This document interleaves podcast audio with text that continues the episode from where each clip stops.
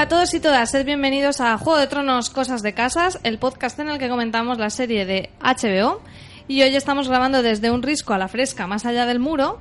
Y en mi consejo del rey tengo, como siempre, como cada semana, a Richie Demir, que bueno, se toma un lingotazo y a funcionar. Claro, sí, ¿qué es lo mejor para cuando te abren el pecho un oso polar, fantasma, monstruo? Para eso y zombie? para muchas otras cosas, oye, es un Pues remedio que vale todo para el mundo todo. sabe de un lingotazo y ala, para arriba, a funcionar. Hoy tenemos también a un invitado, Alonso Dondarrion, que viene espada flameante en mano. Y en representación, en representación de Turmon. Por pelirrojo.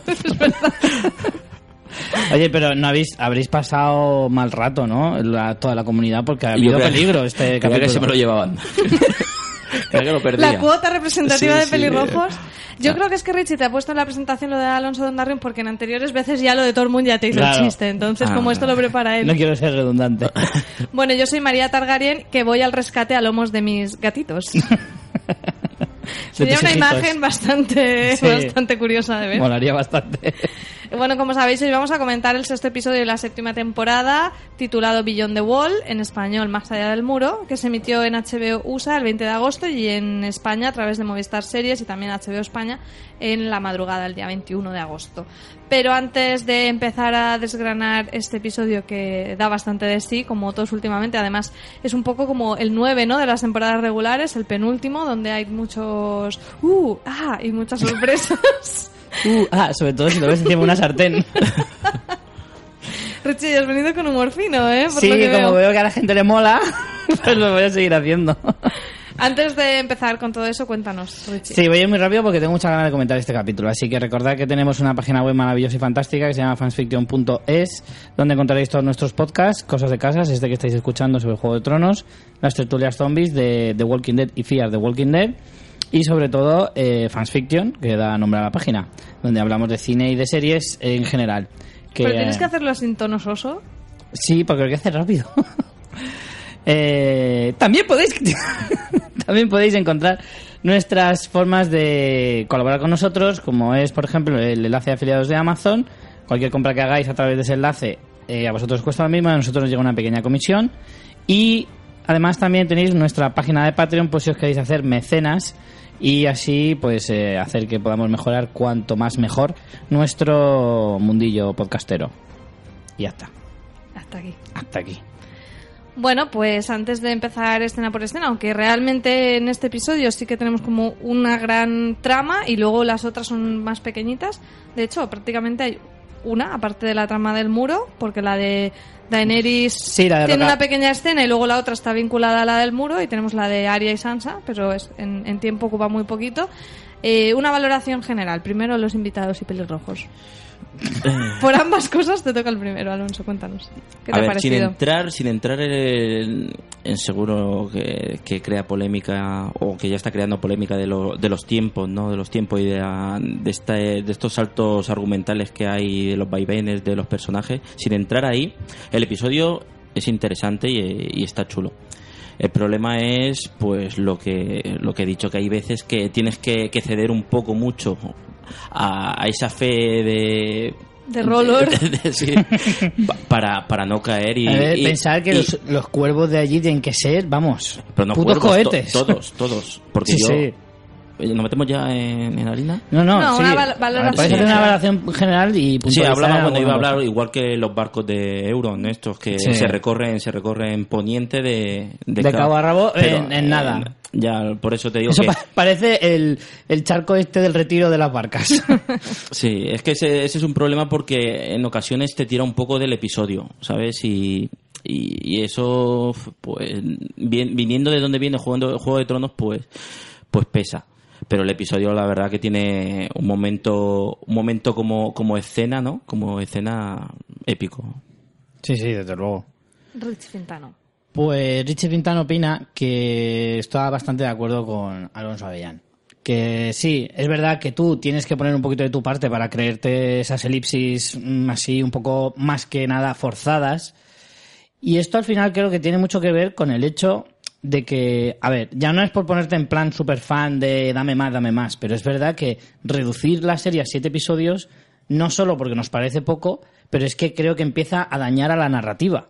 Sea, en este tipo de cosas conviene más alargarse un poco más en el tiempo e incluso te digo más, o sea, si en una temporada regular normal de 10 episodios me dejas a final del capítulo con ellos subidos en el risco eh, y todos los zombies alrededor y me tengo que esperar al capítulo siguiente, me hubiera importado menos.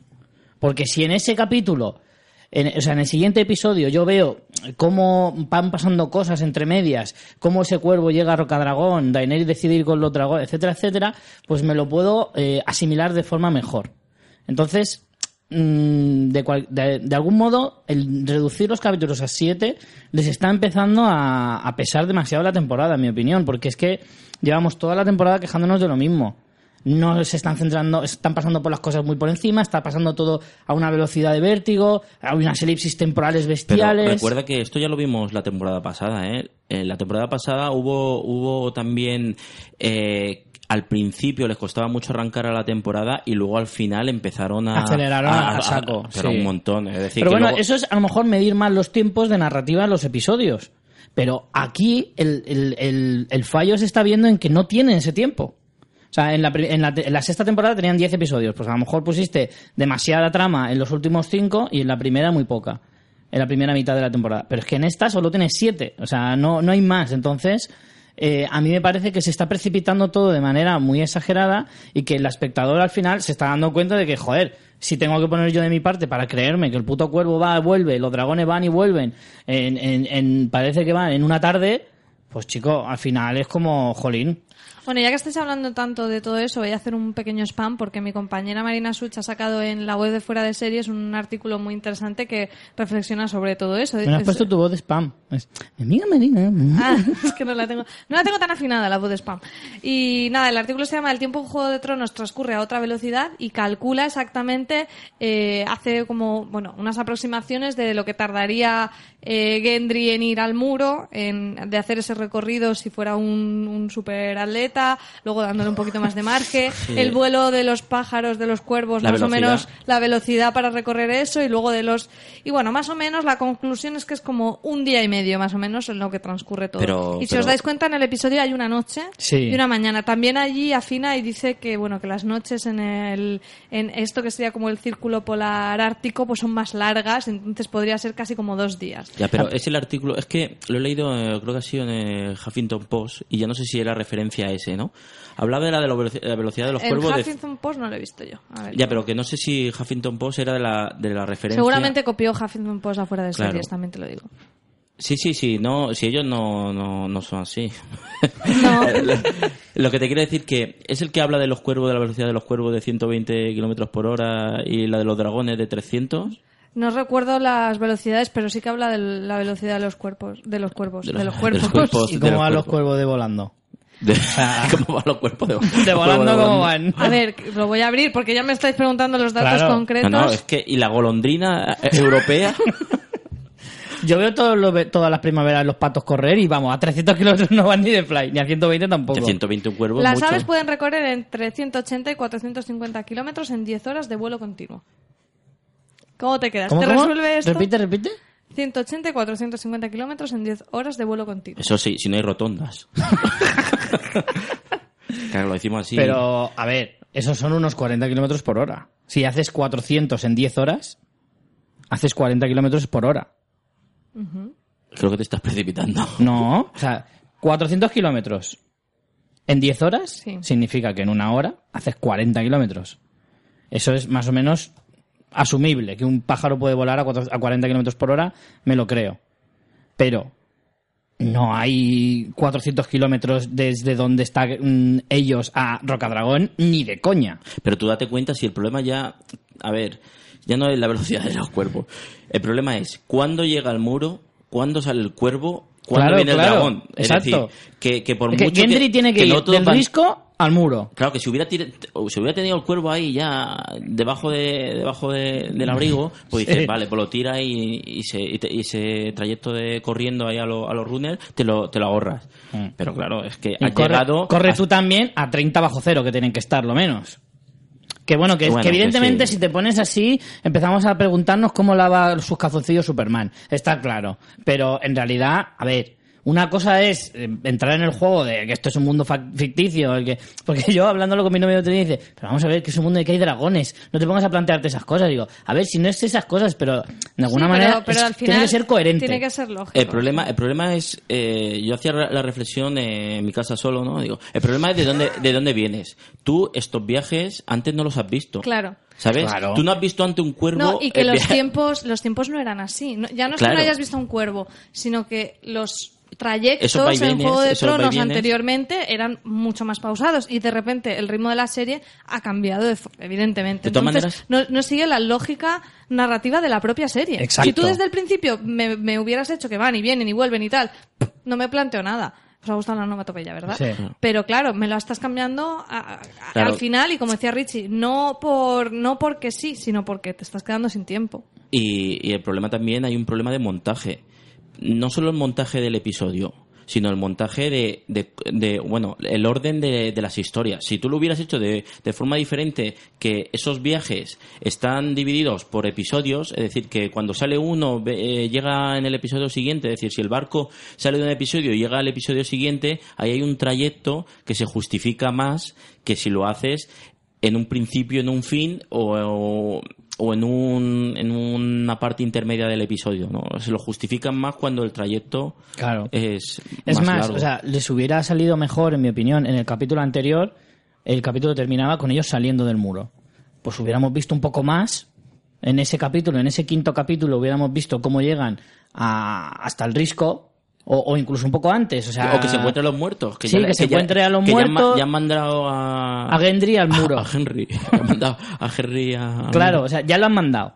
¿sabes? Y entonces, entre capítulo y capítulo, aunque sea psicológicamente, el espectador Claro. lo asume de otra manera. Aunque luego el, el siguiente capítulo parta de la del mismo punto. Y ten en cuenta que, que Juego de Tronos, eh, que estamos en, en un espacio un poco atemporal, ¿no? No sabes cuándo se, que se sitúan las historias, ¿no? Muchas veces Sí. eh, han, han estado en distintos, en distintos continentes y no sabías exactamente si era paralelo o, o diferente. También podía haber jugado con eso, es decir, Chico, mete historias en una parte del, del episodio, por ejemplo, eh, la historia de, de y Sansa. Chico, lo puedes haber metido mucho antes y, y ganar tiempo por, por otra parte. Es decir, te- no sé, me parece que hay una falta de... Una cosa importante, confirmo que el artículo de fuera de serie se ha publicado antes que el del de Huffington Post. Sí, sí, Eh, eh, sí, sí, no, sí. ya- a lo mejor el de Huffington Post simplemente hacía mención a... No, creo que es algo que se está hablando en foros y todo eso. o sea, Claro, que era claro. alguien que, que buscaba la explicación. Huffington Post hacía mención a alguien que estaba justificando esos... Sí, sí, sí, eso seguro que se lo está preguntando más gente, pero que me ha hecho Seguro. gracia un poco la, la- el en plan, vamos a ponernos a sacar Pero los no, datos. ¿no os llama la atención que de esta temporada una de las cosas que es unánime entre el público sea esa? La de se está precipitando todo, aquí hay unas elipsis bestiales, eh, la- no, no se acaba de entender muy bien los tiempos de cómo pasa esto, cómo pasa lo otro, cuando en seis temporadas no te habías preguntado nada de eso. que es- Entonces, al final, a que, a- a- yo lo, lo atribuyo claramente a que el hecho de hacer siete episodios hace que precipiten muchas cosas.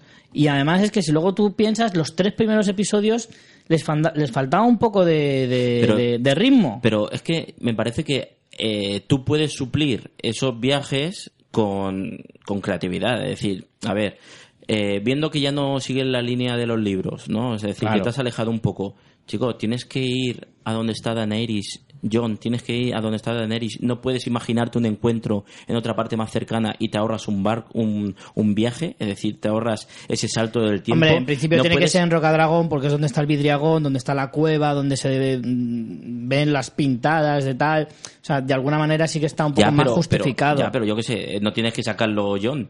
Pero lo que sí que podían haber ¿Sabes lo hecho es que decir? eso pasará en los primeros episodios. Es que eso no pasó hasta el tercer episodio. Que, que es una forma de plantearte las cosas. Digo, que no tiene que ser el John el que esté picando piedra. Mm. Es decir, que puede hacer lo otro. Puede quedar en. eh, tener ya a Daenerys aquí, ¿no? Y no tener que dar esos, esos saltos. Es una forma de plantearte la historia. Sí, pero bueno, al final lo han querido justificar de otra manera y yo ya te digo, o sea, realmente creo que esto no, no sucedería así si volviéramos a la temporada de 10 episodios y que esto se hubiera prolongado más. En, eh, o sea, por ejemplo, todo lo que ocurre en Más allá del muro, en vez de hacerlo en un episodio nada más, lo haces en dos y no pasaría nada. O sea, la gente no, no se preguntaría tantas cosas. Porque metiendo cosas entre medias, Claro. entiendes mucho mejor el hecho de que Gendry tiene que ir hasta el muro, del muro tiene que salir un cuervo, del cuervo tiene que llegar a Roca Dragón, y Roca Dragón mm, traer unos dragones.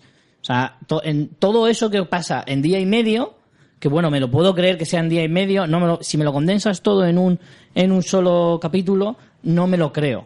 O sea, me lo tienen que decir que es un día y medio. Si no, no me lo acabo yo de creer, lo que tú decías al principio. Tengo que hacer yo el esfuerzo. O un pueblo, es que también lo de los cuervos, me parece que no puede haber un pueblo por ahí perdido que dispongan de...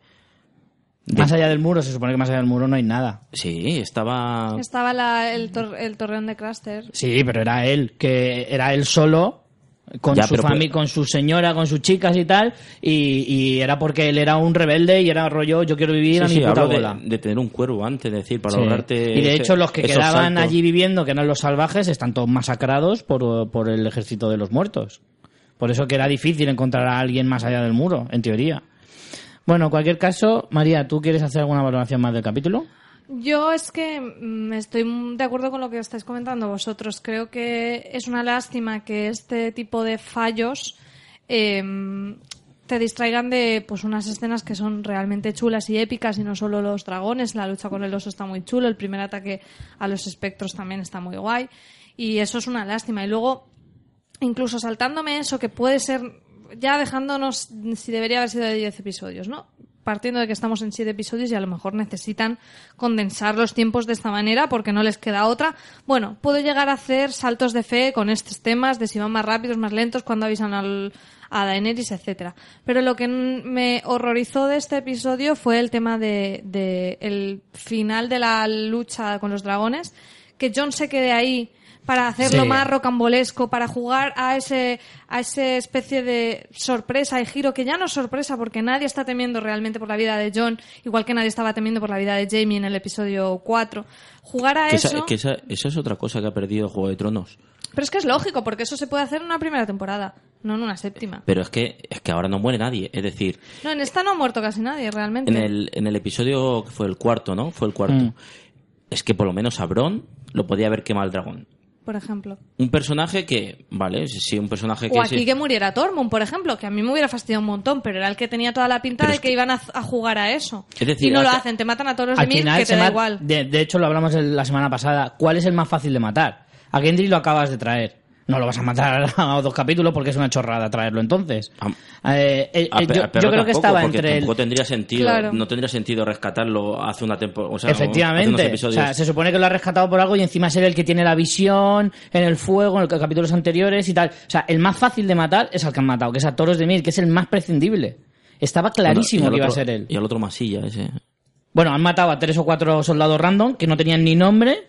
¿eh? Y estaba Llora, que Llora... Hombre, podías haber matado a Llora porque creo que hubieras conseguido un, Pero no tiene un sentido. efecto... Lo- pero lo no tiene sentido, pero hubieras conseguido el efecto deseado de matar a uno importante que lleva desde la primera temporada. Ya, pero lo rescatas tío no tiene sentido centrarlo ahí en que se libra de la Pero no sé, de alguna manera es como darle un final épico, un cierre más o menos a mí eso sí, lógico. eso sí me molestaría mucho tío eso de que me se tiran dos episodios ahí tratando la enfermedad y ahora me lo matas no no Pues por eso digo, sentido. entonces al final todos tenían justificación para estar ahí y no morir. El único que podía ser, bueno, Tormund era el que podía ser el más doloroso y que tenía menos sentido, pero dentro del séquito de John es demasiado importante para matarlo. Pero bueno, retomando eso, te ponen con John, al que sí que tienes clarísimo que no, que luego no está justificado. Están ahí todos ya encima del dragón, ya que él haciendo el imbécil con las espadas. No está justificado que siga ahí luchando y no, y no suba, y luego todo para que hacer que, que, que, que caiga, que se salve y que aparezca Benjen de un arbusto. Sí. ¿Solo para qué? Para que es un personaje al que ya se le había dado un cierre. Para que tengan un microsegundo de despedida el tío y el sobrino que tanto lo buscó, etcétera, etcétera. Yo A creo que ha sido, un eso cier- ha sido, ha sido el cierre forzado de Benjen Pero por, por si alguien le daba por decir, ¿y qué pasó al final con Benjen? ¿Lo han si dejado abierto? No sé si qué. es que ya pasó. Eso ya pasó. Me parece que se han tirado piedras en su propio tejado. Pero- Eso es lo que más me molestó del episodio. Lo otro, puedo tragármelo. Y no- y si va más rápido o menos. Pero el, el que se quede John y luego aparezca Benjen y luego se salve. Es como, mira, tío, esto ya huele. Y una cosa que, bueno, eh, lo agradezco que fuera así por, por lo que por lo que supuso, ¿no? Es decir, pero cuando el, el caminante blanco tira el- la lanza, la cámara enfoca primero al dragón, que están todos subidos. Sí. Sí. Y él tira la lanza al que está volando. Sí, eso también me lo dijo mi novia. Me preguntó, ¿por qué mata al que está por ahí a la suya y no mata al que están todos, que era lo lógico? Digo, yo pensaba que se iba a cargar a ese y, y los dejaba todos fuera del autobús, pero no, tira, tira al otro que es más lejano. Sí. No Bueno, sé, pero también bueno, es un pero poco va, por- que, me- que prefiero que fuera así, ¿no? Al Decir, final pues, es eso, cuanto más se acerca al final, más difícil es hacer giros de esos tan bestias. Pero entonces no lo fuerces, no hagas como que lo vas a hacer y luego no lo hagas. Para eso es mejor que hagas una narración más Hombre, pero clásica. te genera tensión, porque, hombre, yo no- por John no pasé tensión. Pero es pasé que pasé tensión por Tormund, pasé pa- tensión por el perro, porque siendo Juego de Tronos, aunque era difícil que murieran, y está justificado que no los maten en realidad, es Juego de Tronos y siempre te puede dar un revés y, cargarse alguno de estos, aunque luego le puedas criticar mucho que estás cargado al perro y lo has rescatado para nada. Bueno, pero puede pasar. Entonces, por John sabes que no vas a sufrir, por Daenerys tampoco. Yo sí que sabía que un, dragón iba a morir, estaba bastante claro. De hecho, cuando se lleva a los tres, está claro que uno muere. Está clarísimo. Bueno, y además no solo por eso, sino porque te han ido dejando pistas. Recordemos que en uno de los primeros planos de esta temporada fue ese ejército de caminantes con, con los eh, gigantes. O sea, Sí. ya sabíamos desde el principio que convertían caballos, Y pero además- bueno, te pasa un poco no, así y encima en este capítulo te ponen a un ponen oso. el oso, No, o pero sea, eso me parece, me parece Eso está eh, bien hecho. narrativamente inteligente. Sí, Sí, sí, no, por está supuesto. Porque la gente no tiene memoria, es decir, No, no, son, son- no, pero está muy bien porque son pequeñas re- pistas. que recuerdas y Exacto. recuerdas No, no, yo también creo va- que está muy bien. Y además es una escena chula. A ver, como tenemos mucha ganas de hablar de, Bueno, ya, de más allá ya del estamos muro, dentro de más allá del muro. yo quiero dejarlo para el final igualmente. Vamos Ah, a ir con vale, las muy otras bien. dos. Eh, las rematamos rápido y luego ya nos liamos todo lo que queramos con lo otro. Porque en realidad es verdad que tanto en, en Invernalia no pasa mucho, en Rocadragón pasa menos y todo lo gordo pasa en. Pues vamos a Invernalia, si os parece. Efectivamente. Que- Que lo de Invernalia tiene su miga, ¿eh? Sí, me parece muy miga. interesante. Sí. Pues yo tengo mis, yo tengo mis teorías también respecto a lo que está pasando. Yo tengo cabreo, básicamente. Pero bueno, vamos a ir poco a poco. Empezamos la, esa discusión cabreo de, de Aria con Sansa. Ese eh, resquemón, ¿no? Sí, ese rollito de... mm, Muchas pullitas de hermana No, de... no te vayas tan rápido, que te voy a explicar una cosilla. Hombre, llámalo pullitas, llámalo amenazas. Eh, bueno, aparte de que la relación de entre ellas nunca, nunca fue del todo... No. Hombre, ya, pero de Pero ahí llegar al a punto. Ya, hombre, ya, ya. De insinuar, te voy a cortar la cabeza. pues- No, te voy a arrancar la cara, que es como mucho más bonito. Mm. Yo, yo hay una cosa que me di cuenta en este capítulo que a lo mejor me vas a decir, ¿tú eres tonto o qué te pasa? O sea, no había caído en el hecho de que para ponerte la cara de alguien tiene que estar muerta esa persona. Yo no, no o sea, sí que lo sabía, pero como que no... Sí, no lo tenías presente, como claro, lo no que tenía estábamos hablando presente. de lo de los caballos. Nunca lo piensas porque en realidad nunca lo ves en el... como la- Por ejemplo, yo la he visto con Walder Frey, pero claro, no he caído que se la puso después de matarlo o le ha puesto la cara a yo que sé, a quien sea, ¿no? Entonces, eh, claro, no había caído en eso. Y cuando ella empieza a decir, podría ser Sansa, podría gobernar Invernalia, podría ser no sé qué, ahí está diciendo, para eso tengo que matarte. Y eso, hubo un momento sí que, que te puedes generar tensión, pero sin- sinceramente creo que ni de, ni de coña se va a llegar ni mínimamente cerca a algo así. Estaría bien, ¿eh? Hombre, estaría Porque bien, la- pero sí. Tú ten en cuenta- desquebrajas toda una familia, porque matas a una y encima a la otra la dejas como asesina para siempre. Y te ten en cuenta que, a ver, justificarías porque ella en su lista tiene a Cersei. Y la forma más a- para acercarse a Cersei sería Sansa. Mm, buena teoría. Sí, Porque pero... encima porque está invitada. Buena teoría. Pero esa. vamos a ver. Horrorosa en Vuelvo cuanto a a que no quiero que no, suceda, yo pero. no, tío, que no puedo. Eh, la cuestión es que eh, para eso tendría que matarlo, pero hay muchos personajes a los que puede matar. Eh, yo tengo la teoría, que bueno, la teoría no es mía, que creo que ya se ha dicho, que Jamie morirá y Arya, con la cara de Jamie, matará a Cersei. Esa es mi, mi teoría, que no soy el único que la O dice. sea, y ¿tú crees piensa. que Arya será la que mate a Cersei? Sí. Yo creo que sí. Yo creo que será Arya y es más, ya te digo, creo que va a ser con la cara de Jamie, para que así a ella le joda más. ¿Y si se lían antes? Jamie y, perdón, Arya y Cersei. Pero con el cuerpo de Podría pasar, hombre, ¿eh? ¿eh? Oye, pues estaría O sea, guay, más, ¿eh? más retorcido, más retorsión. Esa es mi teoría, pero Y el de This is England mirando. El, el noviete que la salí. eh, la cuestión es que a mí esta disputa entre hermanas, sigo pensando, ya lo dije la semana pasada, yo creo que hay información que el espectador no sabe que uno de los personajes sí tiene. En este caso yo creo que es Aria. Pero hay gente que está diciendo que podría ser que lo están haciendo para atrapar a Meñique. Sí. Pero en la escena esa... Lo que dije yo la semana pasada, joder. Pero, ah, lo dijiste tú. Bueno, pues, pues tú mismo. Eh, en la escena en que Arya amenaza a Sansa, están solas en la habitación, entonces no tendría mucho sentido. Porque está utilizando a Sansa para verle el primero a Meñique. Y de hecho, lo que me confirma esta teoría es que luego Meñique, ¿qué le dice a Sansa? Pues si Arya se pone un poco tonta, igual Brienne tiene que intervenir y se la cepilla. Hombre, no dices en la cepilla, pero... Mm, pero si tiene que llegar el día, que se la cepille. Eso es lo que le dice Meñique, claramente. Entonces, yo creo que Arya lo que está intentando es forzar a Meñique a desvelar sus planes. ¿Sabes? O sea, le está tendiendo una trampa. Y está utilizando a Sansa sin No, que Sansa pero lo si sepa. es Sansa la que está medio de acuerdo en eso. ¿En qué? En que se use a, a Brienne para... No, se la ve dudosa. Se la ve en plan, me está comiendo el tarro, pero no creo que realmente piense que eso fuera así. Lo que pasa es que está tan desconcertada con la forma de ser de Arya que ahora mismo está recelosa, pero no significa. Yo creo que Sansa nunca sería capaz. Pero tú date cuenta que si es lo que estás explicando, ¿no? Si estás contando que Aria tiene la información, lo que está haciendo es manipular, a, bueno, engañando siempre para, para engañar, ¿no? A, a, a Meñique, sería, sería peligroso porque también está engañando al público. ¿Por Sería qué? tramposo, sí. Y porque, o sea, si ya partimos de, de, de esta crisis de, de vaivienes, de vaivenes y, y, y de que te tienes que creer demasiadas cosas, ahora también te metes en, en estos engaños facilones de, de director.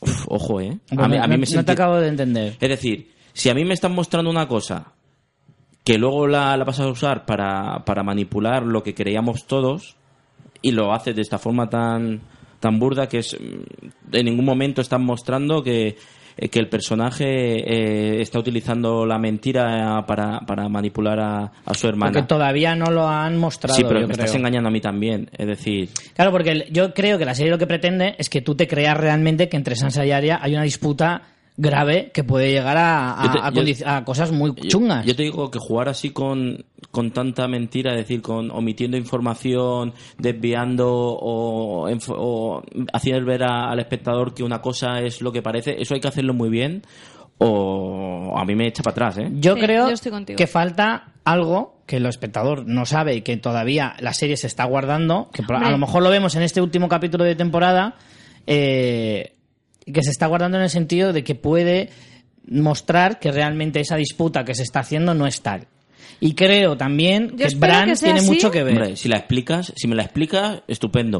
Pero como Es que no yo creo que la va a haber una explicación, pero que todavía no te la han enseñado para, joder, pues para crear ese, ese punto de suspense. Y sinceramente creo que Bran tiene algo que ver en todo esto. Porque lo de la daga, lo de la daga es, es, un, es como que te están dando una pista súper clara y te la están poniendo muy clara adelante. ¿A qué viene tener la daga encima de la mesa? ¿A qué viene que haga ese juego con tal y que acabe dándosela a Sansa? La daga se la da a Bran, a Bran se la da a Meñique. Es verdad que en la escena marean con la daga y con justo con la daga es... Yo creo que hay- nos falta un pedazo del puzzle y que ese pedazo seguramente se va a desvelar, o si no en el capítulo siguiente, pues ya tendrá que ser la temporada siguiente, pero, Sí, pero, pero es que eso, si me dices que el meñique está espiando, Pero que nos lo hayan enseñado. Que nos enseñen que Meñique está espiando. claro, entonces si ¿Cómo todo Pero el eso- Meñique está espiando? Esa escena, si es para engañar a Meñique, si Meñique no está ahí, no tiene sentido. Porque está utilizando a Sansa. Lo Ya. que está pretendiendo Arya Sí, que es, forme parte es del- que, no, Sans- que, que que Meñique se crea que Sansa está más de su parte que de la de Arya. Mi idea es que Arya quiere utilizar a Sansa para que Meñique muerda el anzuelo.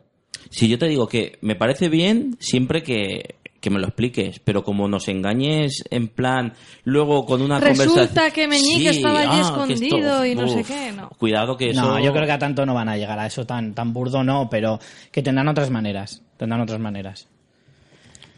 Yo lo que veo es que Meñique cada vez se le acaban más las opciones y por mucho que crea que está haciendo la jugada maestra con Arya y Sansa y que puede llegar a, a- a ponerlos en a ponerlas en contra, yo creo que eso lo veo muy difícil. Porque Pero al final está muy justificado. Es verdad que Arya no se cree la, la versión de Sansa, que también desde el punto de vista de Arya puede ser difícil de creer.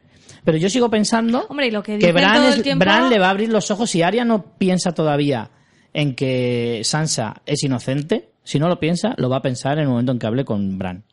también todos los argumentos, entrando ya un poco en los detalles de la conversación, todo lo que dicen tanto una como la otra, aunque sea Es muy cruel, es todo muy real, porque por un lado, Aria le dice de lo que tienes, o sea, mm, no me sirve que fueras una niña asustada.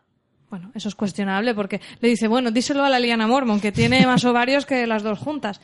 Pero en realidad tampoco es como para echárselo en cara, es como, mira. Mónica, ponte tú en esa situación. Claro. Pero sí que es verdad lo que le dice de, en realidad estás asustada por lo que piensen los señores de Invernalia. Y eso es verdad, pero también yo entiendo que Sansa esté asustada por eso. Ah, porque los señores no lo van a entender. Los señores no lo van a entender. Luego mira el apoyo a John cómo está tambaleándose. O sea, la cosa no está muy, muy tranquila como para que haya este tipo de cosas, que es lo que le dice luego a Meñique, que dice encima que me está costando que confíen en mí cuando soy una persona que se ha casado no con uno, sino con dos enemigos. Entonces, que Sansa le preocupe eso, aunque Arya se lo diga como a la cara, como echándoselo en cara, es lógico también que Sansa Mm. mm, le preocupe que eso se desvele. Y luego, por otro lado, cuando Sansa le dice, mira, Bonica, que aquí la que ha recuperado Invernalia soy yo, que no ganó John la batalla de los bastardos. Fue mi, mi jugada de traer al ejército de Nido de Águilas. De todas maneras, Eso eh, también es verdad. Falta comunicación en esa familia. Eso seguro. Sí, porque, tío, chiva, llévate a la chiquilla. Con lo poco que cuesta sentarse un domingo a comer y decir, oye, mira, Y le cuentas, Pasó y le- esto, y- lo y claro, y le cuentas todo lo que hemos visto nosotros, chico, Claro. y, y ella que te cuente pues su mierda.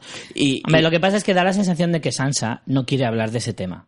No, no, no lo quiere hablar con nadie porque está muy jodida porque, tío, quieras o no, la han violado, la han maltratado, la han hecho No, de bueno, todo. Tampoco tienes que pelo y señales, y me han violado. Sí, pero por lo menos decirle en plan, mira, eso que pone aquí del amado Joffrey, tú no sabes lo que me hacía Joffrey. O sea, que de amado nada, porque la otra aún se cree que esta quería ser una princesita, cuando al Joffrey lo tenía que, que le daba un asco y un miedo que no veas. Y eso sí se lo podría decir. Claro, es que el problema es que no se creía, no, ella no se cree que la carta que escribió ella fue en unas circunstancias, sino en Claro. otras.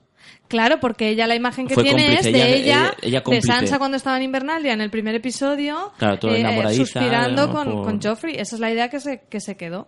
Pero bueno, otra cosa que le dice Sansa, eh, cuando le dice todo eso de que Invernalia es de ella y tal, sí que vemos un poco esa, esa ambición de Sansa, o, o como mínimo ya no sé si ambición de que va a hacer un movimiento que pueda a lo mejor perjudicar a John o lo que sea, pero sí por lo menos que ella ella se da más valor a sí misma del que le están dando los demás. Cuando dice todo eso de, perdona, aquí yo sería la legítima y tal. De todas formas, yo también creo que todo el mundo le está dando esa ambición mm, a veces desmedida a Sansa y creo que realmente Sansa no tiene tanta ambición. O sea, sí que quiere ser importante, sí que quiere que la tengan en cuenta, pero yo no creo que su ambición sea ser la señora de Invernalia. De hecho, lo primero que le dice a Bran cuando viene es, tú eres el señor de Invernalia. O sea, yo con John entiendo que se lo pueda discutir un poco porque a lo mejor por legitimidad y tal y cual. Pero cuando viene Bran, lo primero que le dice es, para ti Invernalia que te corresponde. Y otro dice, no, no, no, yo no la quiero. Yo estoy, estoy Yo estoy con mis drogas estoy- Yo estoy a mis mierdas. rollo, estoy con mi rollo. No, no, no quiero historias. Yo vivo el mundo libre. así Y, que- y, y el hecho de que Meñique me, me gusta mucho el personaje de Meñique porque parece que entre se mueve muy bien en las sombras y, y sabe manipular muy bien a, a la gente, ¿no? Claro. Aunque sepan cómo es, Sí. aún así... aún así se la cuela, porque aún así to- se la parece cuela. que lleve cartel de soy un mete mierda y aún así la sigue colando a la gente, pese a que todo el mundo, como dices, sabe ya Claro, el todo- palo al que ella, va ella y se misma, la sigue metiendo. ella misma Sansa, ella misma Sansa está desde el primer, bueno, de esta temporada y ya de la otra con el, con la mosca detrás de la oreja con el, con el meñique. Y aún así es el confidente al final de Es que eso es lo que yo no me creo. Es como, vale que tengas miedo de la situación y que tu hermana esté loca. Pero tienes que ser te él. tienes que ir a Meñique, ¿en serio? Y luego a Brienne le hablas fatal y le dices, pues vete a desembarco. Ya, Super pobrecita, borde. tío, pobrecita. Yo sigo pensando que Aria, o sea, Aria estuvo en desembarco eh, cuando Meñique traicionó a los Stark. Aria eh, lo vio de primera mano, por lo tanto, yo creo que de Meñique no se fía ni un pelo. No, Aria, por, pelo. supu- por supuesto, sí, Aria es la, la que le estaba ya espiando a Meñique porque no se fiaba de él. Exacto, entonces. eh, Y, y además es él también que sabe que Aria es la, la rival, es decir, no la rival, sino a la que hay que quitar de en medio. a la que hay que quitar Sí, medio, por sí, eso sí. busca el enfrentamiento, supongo, ¿no? Yo lo, que, lo que entiendo. Por eso, por eso mi teoría de que mm, Aria lo que busca, su objetivo ahora mismo en Invernalia no es otro que desenmascarar a Meñique. No creo que su guerra sea contra Sansa. Que a lo mejor, insisto, puede llegar a todavía, puede que en este momento siga pensando que Aria, que Sansa, eh, en su momento estaba del lado de los Lannister, que ha traicionado a la familia y tal y cual. Y puede estar muy dolida por eso. pero no creo que llegue al punto de matarla y yo sinceramente pienso que todo es una jugada para desenmascarar a Meñique. Eh, vamos a avanzar un poco, vamos con la conversación que estaba diciendo precisamente. Eh, cosa importante, Cersei llama a Sansa a desembarco. ¿Creéis que es por, por todo el lío este de vamos a juntarnos todos para hacer una alianza común contra los No, caminantes? No, porque aún no lo sabe Lo- bien. lo que busca- A mí eso también no sé por dónde va, la verdad. Lo, que- lo que busca es que... Como que que- no lo sabe bien, pero sabe que va a haber esa- que existe esa, esa eh, van a citarse para esa reunión. Y que, o sea, Jamie ya le ha dicho a Cersei, te van a traer la prueba y que en teoría vamos a juntarnos todos, vamos a hablar. Pero qué necesidad tienen tal. si eso ya está con Daen- si John ya ha estado con Daenerys, ¿para qué necesitan a Sansa? ¿Me entiendes? No, la regente, el regente de Invernalia. Ya, pero en realidad Claro. el King of the regente, North regenta. Ya, pero eso lo sabe... Sí, sí Yo que lo sabe que porque sí. porque Ese Cersei tipo de citó noticias a, le llegan. a- no, no fue Cersei, fue Daenerys, es verdad. Claro, por eso digo que... Y, y está claro que lo- los Cersei- cuervos de desembarco rey Cersei van mal- seguro- van. Cersei seguro que sabe que han Por coronado calor, como por el calor. Lo digo porque esos salieron mucho antes y han llegado a este, este Sí. episodio, ¿no? Sí, sí, sí. Ah, Es que al final... Es verdad. No, No, todos pero los sí que- cuervos, ya lo dice Refran, no todos los cuervos son iguales. Claro. De todas formas, sí que, sí que es cierto lo que decías al principio, que no siempre las historias transcurren simultáneamente. Probablemente la de Invernalia ocurriera antes de que salieran del muro, a lo mejor, aunque nos hayan mostrado ya imágenes de ellos caminando más allá. del Pero bueno, muro. que a mí lo que estáis diciendo de que sea una reunión para la alianza no me cuadra porque es que No, estoy... no, para hincar rodilla. para hincar rodilla pediría a John. Es que John es el que está Es que, oficial. es que yo creo que pone, eh, que pondría en el, eh, ella, o sea, en el papel pone Sansa o pone regente. O poner, Ah, a lo mejor ah. pone el señor de Invernalia o... Pone Sansa. Pone a, al receptor. a quien lo A quien- reciba. A quien corresponda, ¿no? Pues... Pero le llama para hincar rodilla. Yo creo que es para... sí, yo creo que es para eso. Sí, Yo creo que sí que es cierto que, que sí que es a Sansa Que a, le quien, pide- que le a, quien al- le- a quien vaya. O sea, que a quien le pide que vaya, quiero decir. Pero... no recuerdo eso. eh, no sé. La verdad es que a mí también me, me- me descolocó un poquito, porque la verdad es que no me lo esperaba. Porque acabé. Luego estuve un rato pensando y digo. Hostia, es que a mí lo único que se me ocurre es que efectivamente le llame para, para que se eso. deja algo, para... que se deja algo. Sí, que, que tienes aquí una braguita. Oye, que te deja aquí, esto es tuyo. El pijama, el pijama de invierno. Que yo lo único que se me ocurrió fue eso, que a lo mejor fue, eh, o sea, le, le hace la invitación para que se junten entre todos y y se, vamos, para hablar de la alianza y tal y cual. Pero lo no, que no entiendo es no por qué es Cersei- quien la llama, porque Cersei- tendría que ser Jon o, o, o Daenerys que son o Yo Tyrion creo quien que los convoca a van todos. por otro lado, que no Sí. sabemos con, por un plan de Cersei que desconocemos. Cersei no, Cersei No, está en otra ¿Va a liga. estar Cersei facilitando a lo de Daenerys que no sabe ni aún por dónde va? No. Bueno, ¿y qué os parecen las protestas de Brienne? ¿Eran más por proteger a Sansa o más porque yo no quiero ir?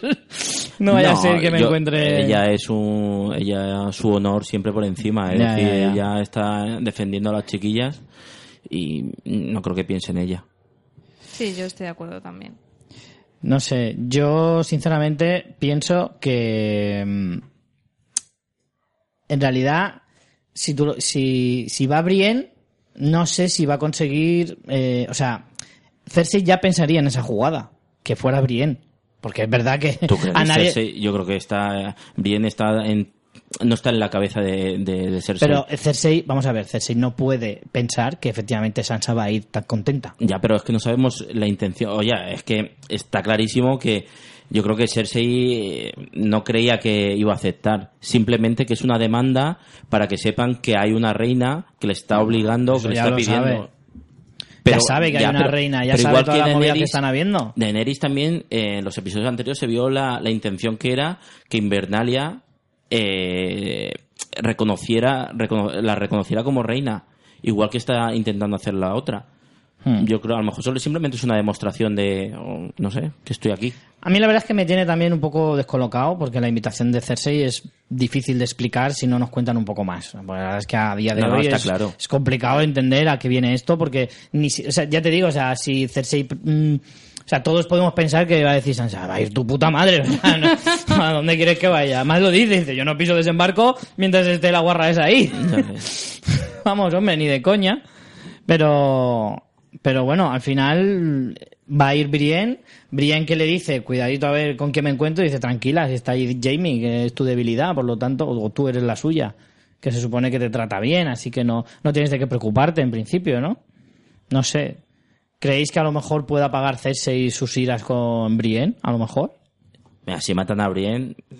No, no matarla, pero a lo mejor sí encerrarla o algo así. No, no, eso sí, eso sí. Solo faltaría, es decir, no te cargas a, los, a todos los que te has podido cargar y, te, y matas a Brienne.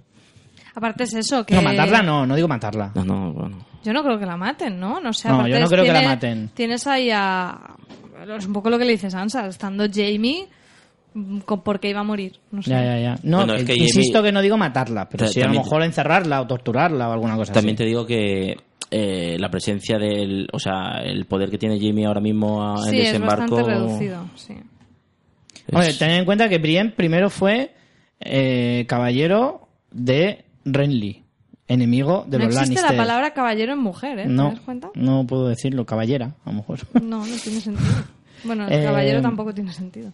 Eh, primero fue de Renly, enemigo de los Lannister. Luego llevó a Jamie como eh, prisionero hasta desembarco. Y luego se ha asociado con Kathleen Starr desde, desde, bueno, desde antes de pero que muriera. No, no lo llevó de prisionero. Lo sí, lo llevó para a liberarlo allí. cambio de las, de las hijas Claro. de Kathleen Starr. Se supone que era para hacer un intercambio. Pero vamos, en cualquier caso, siempre ha estado del lado contrario de los Lannister. Por lo tanto, no creo que la reciban con, con abrazos. Por eso te digo que me da un poco de mal rollo, tal vez. Pero vamos, que es complicado que efectivamente a, a Brienne la vayan a matar. Me parece un poco locura. Eh, de Invernalia poco más, así que vamos a saltar a Rocadragón. Eh, lo primero, destacar la conversación muy importante entre Tyrion y Daenerys, un poco acalorada tal vez. Sí, eh, con, entre estos dos sigue habiendo tensiones. Parece que cuando van a, a disiparse vuelven otra vez a la gresca con "Uh, es que tú has perdido los nervios, no, es que esto era necesario. Es que Tyrion tampoco estuvo muy acertado en todas sus. Claro, el problema no es que Tyrion no tenga razón, es que no está ahora en momento de poder Sí. decir nada. Es que además pasa una cosa, y es que eh, Daenerys no tampoco dice las cosas por cabezonería. O sea, en realidad, parte de razón tiene Daenerys también. Es decir, la última vez que me quedé sin hacer nada, perdí dos grandes aliados. O sea, no me puedo quedar al margen. Si se supone que yo estoy aquí, la líder, soy la, la indiscutible, la más máquina de todas, si no me meto un poco a mancharme de, de mierda o de barro, o sea, no, no, ¿qué hago aquí? Sé que no viene. No es tan interesante como me parece a mí. Pero, ¿qué, qué le pondría la nota, exactamente, el mensaje que le pondría eh, el cuervo que recibió Daenerys? Se ha liado, se ha liado, tráete a los grandullones. Vete corriendo. Tráete los lagartos, nena, que se está liando aquí una que no veas. Vete corriendo que nos escapa. La verdad es que molaría verlo. Claro. La verdad es que sí. Eh, pero bueno, hay una cosa súper importante que sí que molaría que lo comentáramos. Y es el hecho de que Tyrion tiene toda la razón. Y es el tema de la descendencia de Daenerys. Sí. ¿Qué rollo? Sí, sí, aquí pasan capítulos. No, y sobre todo cuando ella se pone en situaciones de riesgo. O sea, le preocupa Claro. más en la medida en que tú te vas allí y aquí nos quedamos todos con el culo al aire. Pero es que ya va más allá Hasta la de si- descendencia, ella menciona, eh, habla con- cuando está hablando con John al final del capítulo. Sí, se lo dice. Se lo dice, sí. Sí, sí. Ahí dice, hay mandanga. Yo solo voy a tener estos tres dragones. Bueno, estos dos dragones. Dos. La cuestión es que efectivamente ya va más allá de si ganas la guerra o no la ganas, sino del hecho de que efectivamente si Daenerys cae por cualquier razón, en mitad de la batalla o lo que sea, ¿qué pasa con todos los demás? O sea, ya no es con quién va a ser rey después de ti, si es que llegas a reina, sino el hecho de, efectivamente, qué pasa con los Inmaculados, qué pasa con los Dorrakis, qué pasa con los que están en Rocadragón, qué pasa con toda esa gente, quién, quién asume el mando, quién va a ser el, el sucesor. O sea, todo eso hay que tenerlo previsto porque estás en mitad de una guerra que te puede matar en cualquier momento. Que como los dragones no los deja, claro, claro, el problema es que tiene que ir ella. Claro. Además, luego para entender a un dragón. luego para que reine un dragón, ¿sabes? Entonces la cuestión es esa de decir, nena, no es cuestión de "Mm, ya lo miraré. Es cuestión de a- habrá que buscar esto como, como ya, es. pero, pero realmente lo que eh, Tyrion, es decir, si triunfa el ejército de los muertos, el, el mañana no existe. Es decir, o participamos todos eh, en esto o somos partícipes. Ya, pero Ya. ¿y si ganan los buenos, pero Daenerys muere? Ya, Sigue pero- Cersei dando por el culo. Ya, pero si, y si no hace nada, No, si no es que no haga nada, es que se sienten un ratico, hablen de la sucesión Claro. y luego se vaya. Y además le dice, hay varias formas, no solo está el tener hijos. Dice, los Greyjoy tienen la suya, que no sé cuál es la de los Greyjoy. La de ahogar al, al que va a ser príncipe y si sobrevive, entre, entre la basura del, del clérigo ese que lleva trozos de plátano y plástico de de. Coca-Cola. El de la cesta de pesca. sí. Eh, claro, esa puede ser una. pues yo preferiría otra, pero luego había di- dijo otro ejemplo. Eh, Los la Guardia de la. Noche, ¿no? La, gua- la Guardia de la Noche. La- por votación. Eh, sí. La Guardia de la Noche la hace por votación, el Lord Comandan. Entonces, pff, hombre, hace una votación me parece un poco muy fuera de- del, De todas del maneras, ámbito medieval. En, en ese eh, en esa parte de, de Poniente, eh, realmente, eh, ¿quién podría suceder? A ver, es que hoy en día, en, como hay este cirio sin saber quién coño es Targaryen y quién sí es Targaryen, porque en teoría, en teoría para empezar, Jon es Targaryen legítimo y para empezar estaría por delante de Daenerys. Por delante. Independientemente de que Daenerys se muera o no, Jon en teoría tendría que quedarse con, con todo ese ejército o todas las posesiones de Daenerys. Mm, Cayendo los dos, por ejemplo, mm, se supone que si se confirma la teoría de que Tyrion es Targaryen sería para él. Pero si no se confirmara, en realidad no hay nadie. No hay nadie que sea que, que pudiera quedarse con ellos. Hostia, Tyrion. Tyrion en teoría. Como mano del rey a lo mejor tiene algo más de, de derecho, si no hay nadie. Claro, y Drogo tampoco va a poder. No, está con, está con otras cosas. Pues no sé. Entonces es cierto que de alguna manera tienen que solucionar ese tipo de cosas. Yo no le. O sea, sé que, que puedo tener críticas, pero ¿tú, tú estás seguro que John y, y Daenerys son hermanos? No, No, es que no son hermanos. es que Ah. ella es su tía. Tía y sobrino. Ella Vale, es que la yo tía esa, relación no la tengo tan segura. Sí, no, la tengo tan clara, perdón. Daenerys es la hermana de Raegar, que es el es padre que- de, de Jon. Lo dejaron ahí un episodio, bueno, en el final de, de, de ese episodio tal, pero que no... En el final del episodio anterior, que fue el que yo no me enteré, eh, lo dicen. Que, Bueno, que- no lo dicen. Se, Bueno, se sí, ve, se ve a Ed- Bueno, se dice que Se un ve. tal Rager eh, anuló su matrimonio con una Martel en Dorne y se casó con otra mujer. Entendemos que es Raegar que se casó con Liana para hacer a su hijo legítimo, que es John. Para que así no sea un bastardo igualmente, porque si se, si se casa, si tienen el hijo John, Raegar y Liana, siendo Raegar el esposo de Elia Martel, seguiría siendo un bastardo. Vale. ¿Te ha quedado claro? Sí, claro. Desconectalo. Hay un momento que has desconectado Sí, de la sí, conversación. sí. Bueno, Eh, eh, Daenerys es tía de John. John, sobrino de Daenerys. exacto. Lo Por lo tanto, John en la línea su- sucesoria va el primero, luego Daenerys y luego no se sabe. Entonces, aún así es que aunque todo acabara bien y estupendo y se casaran Daenerys y John, que tiene toda la pinta, eh, si no pueden tener hijos, habrá que esperar a que Daenerys se muera para que John se case con otra o cómo va eso. No. Pero es que lo de no poder tener hijos eh, es por lo que es dice el ella. hechizo aquel, El pero hechizo de la puede, primera puede temporada- que tengan un hijo y punto. Ah, el de la... Hostia, no me acuerdo ya de eso. que al final estas maldiciones y esas cosas, pues siempre hay un antídoto, un hechizo mágico, o, o simplemente la madre naturaleza decide que tengas otro hijo, porque sí, Ya. Porque te ha perdonado el universo, yo qué Conforme sé. vino se fue. Claro. Entonces, a lo mejor, pues al final de la temporada 8 te dicen, pues mira, estoy encinta. Nadie sabe cómo. Y tendremos un sucesor. Puede ser. La cuestión es que Tyrion saca un tema que es que se ha tratado, o sea, la gente se lo ha preguntado, o sea, que no creo que esté hecho de casualidad, yo creo que está hecho muy aposta, que la serie lo, plan- lo ponga sobre la mesa, porque es eso, la gente se lo plantea, yo creo. Claro, y... Bueno, quería comentar sobre la, la última escena, pero supongo que vendrá luego, ¿no? La del amorcito la comentamos luego, ¿no? Sí, porque Claro, digamos que va ya más de vuelta, bajando del muro, o sea que lo mejor al final, yo creo. Vamos entonces a más allá del muro, empezamos con eh, los siete magníficos de Poniente, que madre mía, en este capítulo se ha demostrado que vaya grupito, ¿eh? Porque cada vez que se juntaban dos subía el pan. Que si Tormund con el perro, que si John con Llora, que si Pero el eso- Dondarrion con el otro. Eso, eso también es, es fruto de, de, de esta celeridad, ¿no? Es decir, al Pero final... era necesario también que viéramos un poco las relaciones porque era como Claro, somos todos super colegas pero, y nos vamos pero a una es misión. como o hablamos ahora o, o no hay ya momento, es decir, Claro. como no hemos podido eh, no hemos podido juntar a estos personajes en, en otro en otro En otras circunstancias, claro. pues al final salen conversaciones. Te Una- ponen a Toros de Mir también, ¿no? Torres de Mir con Gendry para que él, él entendiera primero por qué le habían vendido. No sé si es con Gendry o con Están los- Dondarrion. es- Sí, no, están los, los que eran de la hermandad sin estandarte y luego llega el perro para decir, ¿para qué te quejas? A este lo han matado seis veces y no se queja. Suena Pesado. bien. Te, quitado, te quitó la ropa, te, no, suena bien.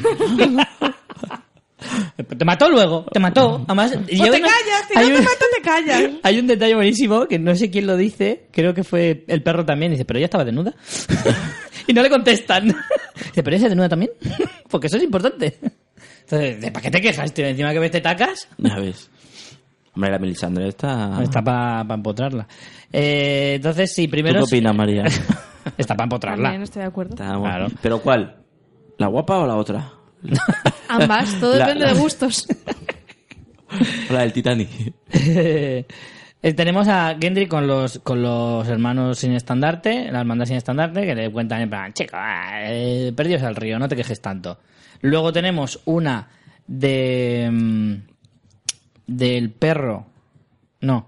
Sí, sí. sí, el orden con yo no sé. Eh, también sí. tenemos a John con Ser Jorah que hablan de la espada y de, ay, tu padre molaba Sí. mucho, ay, yo fui mal hijo, toma la espada, no me la quedé Hombre, yo. esa, esa me parece me parece que es la más interesante, pero la más forzada. Es decir, porque... No, la- más bueno, interesante no creas, no. ¿eh? Me No. parece, no me parece tan forzada cuando cada, o sea, eh, el, eh, nunca sé si es Georg o Joer, el padre de Ser Jorah. Bueno, el Lord Commander. Mormon, Mormon, Mormon. Mormon mayor. Mo- Mormon senior. Lord Mormon. Mormon Senior eh, fueron igualmente para los dos una persona muy importante en la Una vida de ambos. paterna, casi. Claro, entonces es muy normal que se pongan a hablar de él. Y en ese sentido, luego, pues en- va muy en consonancia del honor de John decirle, esta espada para mí es muy importante, pero en realidad te corresponde a ti. Y de la misma manera que es- por eso- corresponde por eso de- a, a Jorah decir, yo que ahora pretendo ser un tío de honor, tengo que demostrar mi honor intentando conseguir la redención un sin poco renun- cuelga tú, cuelga tú, ¿no? También Sí, con tanto honor. Renunciando a lo que me corresponde, pues así muestro un poco pues mi, mi arrepentimiento. Hombre, es que él fue repudiado. Claro. Por eso él no siente que, que tenga que tener esa... Claro. Esa Pero ya no- que le ya han no cambiado- repudiado de que le- le han cambiado el pomo. sí, a mí no me la dieron así, Ah, ¿eh? Esto no es así. Eh, ya, yo creo que él no mm, se siente mucho peor por cómo le ven en su familia que por el hecho de que le exiliaran fuera de Poniente y que se tuviera que ir a la otra punta del mundo. Yo creo que él se siente peor porque le part- como dice él, que le partí el corazón a mi padre. son muy de familias, o sea, el Claro. honor de tu familia. Y más en el norte. Lo que puedes hacer. Y más en el norte, que son muy de esos también. Entonces, Son eh, muy de eso. son muy de... Tú sabes lo que hablo. Son muy, son muy de largar también. Sí. Son del norte recuerda, sí, ya. Recuerda lo que le interesa. y esas cosas. Entonces, al final, eh, a mí me, me dio esa sensación de que él se sentía peor por lo que le había hecho a su padre que por los crímenes que hubiera cometido, etcétera. Entonces, por eso él renuncia a la espada. Que me- me- me- a mí esa conversación me gustó y no me pareció Hombre, tan yo forzada. menos mal que no renunció, porque No, no, luego no. está dando mandoblazos John, Hombre. que sin la espada... No, no, yo no digo que sea forzada la conversación, digo el, el momento donde se, se hace la, la conversación, es decir... Sí, que- que todas las conversaciones son en el camino, ha- ahí hablo, justamente. hablo- hablo de, hablo de eso, ¿no? Ah, De- ahí está. de- del momento del momento paseo. Sí. Claro. me da excursión. Claro, pero bueno, yo qué sé, eh, han visto a estas alturas, has encontrado a personajes, ¿no? Que, que hay otra conversación que, que habla de cuando tomaron las islas, ¿no? Eran las islas Pique, le la dice- brecha. llora- yo ya ni me esa- acordaba. ahí me perdí sí, un es poco. llora con toros de Mir Sí. En que plan, le dice que tuvieron que una escaramuza, batallaron no sé qué, y le dice, en ese momento pensé que eras el hombre más valiente del mundo. Y dice, El más "Puf, borracho". Pues llevaba una curda que ni te lo crees. Sí, pero eso yo creo que es algo también un guiño a los libros de que se sabrá del pasado de estos Claro, personajes, pero en la serie no lo hemos visto. Claro. A mí la que más me gustó eh, es Tormund la y el de- perro. Bueno, Vale, Tormund y el perro, que me pareció maravillosa. Es la más divertida porque, porque es que Tormund, por eso también yo pensaba, lo van a matar, porque tiene esa conversación buenísima hablando de Brienne y, y bueno, aparte de que es esa línea cómica que ya hemos visto muchas Es veces, muy genial. lo importante es que aquí el perro descubre dónde está Brienne. Que recordemos Porque yo creo que al perro también le hace tilir, ¿eh? Yo creo que puede haber ahí un triángulo amoroso bastante curioso, ¿eh? No, pero... eh, No hay lo- ninguna lo- broma. Lo curioso es la actitud de- del perro como ha ido cambiando en un personaje tosco, ¿no? Es decir, un personaje rudo. Hombre, lo sigue siendo, pero desde otro punto Sí, de pero vista. no, pero ese rencor, esa violencia y tal, ha menguado un poco en el sentido de eh, te estaban contando lo de Brienne y no has dado signos de la voy a matar, ¿sabes? Es que yo creo que no la odia. Por eso te digo. La Porque la, admira la- la pero porque, pero porque ese personaje ha evolucionado. Es decir, Sí. por ejemplo, cuando, cuando volvió a la, a la casa con, con los de la hermandad, cuando volvió a la casa donde el granjero y tal, Sí. hubo ahí un, un resquicio también, un, un espacio en, Sí, de un, poqui- un poquito más humano. Es decir, ese personaje eh, ha renacido también. Y Sí. me parece interesante porque, porque le debe una. Ese tiene una deuda pendiente muy grande con su hermano. Claro, es que yo sigo Ese pensando que podemos encontrar. no lo olvidemos. eh, claro, la, la, ¿cómo era? La Clegane Bowl, que se llamaban. eh, el encuentro entre los hermanos Clegane estaría muy guay. Y es, es que sería una oportunidad desaprovechada no ver eso. Y sería fantástico ese, ese combate, tiene que ser epiquísimo. Y, y de hecho, en realidad, si lo piensas, de los guerreros que quedan en, en Poniente, pocos podrían con la montaña. Y, ese, y, pe- y el perro a lo mejor podría ser uno de ellos. Sí, lo que pasa es que al perder con Brienne, Sí. pero bajado bueno, un poco ahí. Un ha bajado poco- has, has perdido puntos. Sí. Eh, más cosas. Nos vamos directamente al ataque del oso. No, faltan conversaciones. ¿Ah, Tenemos Tormund también con John, que hablan de que ha conocido a Daenerys y le dice, bueno, eh, has pasado mucho tiempo con el pueblo libre, igual te cuesta por eso Ah, hincar sí. la rodilla, pero en cambio se nota que Tormund también ha pasado tiempo con, Sí. con la gente Pero- del poniente porque le dice, Man Rider no hincó la rodilla y por ese orgullo suyo murió mucha gente, como diciendo, pues oye, igual no es tan mala idea. Hmm. Y viniendo de uno de los salvajes, pueblo libre, ¿no? Eh, es bastante, bastante importante. Ya, pero al final, ¿qué va a pasar? Que ni para ti ni para mí. No va a hincar rodilla, pero sí va a estar bajo su... Si en carrodilla, que no lo haga eh, Sí, que pero literalmente. otra Sí. cosa, otra cosa. Eso todavía no lo Veremos a ver quién hinca más rodilla de los dos. Ahora, ahora. La cuestión es que, a ver, no va a hincar rodilla para eso, pero al final va a estar bajo su manto, llámalo como quieras. Eso si no No es acaban... una metáfora, ¿no? Pero- en ambos sentidos. Y eso si no acaban casándose y, y cogiendo la, la vía de en medio, ¿sabes? O sea que al final ni para ti ni para mí. Aunque él le dice, me, in- me inclinaría ahora si pudiera, que sí, que de boquilla queda muy guay, pero... Bueno, pero yo- eso se toma como que ha sucedido y ya está. Yo no Sí. le daría más vueltas. Y luego una última conversación que a mí es la que más me gustó y es la de Beric Dondarrion con John, eh, los dos resucitados, hablando de, pues, ¿para, para qué estamos aquí? Me han resucitado y no sé ni para qué.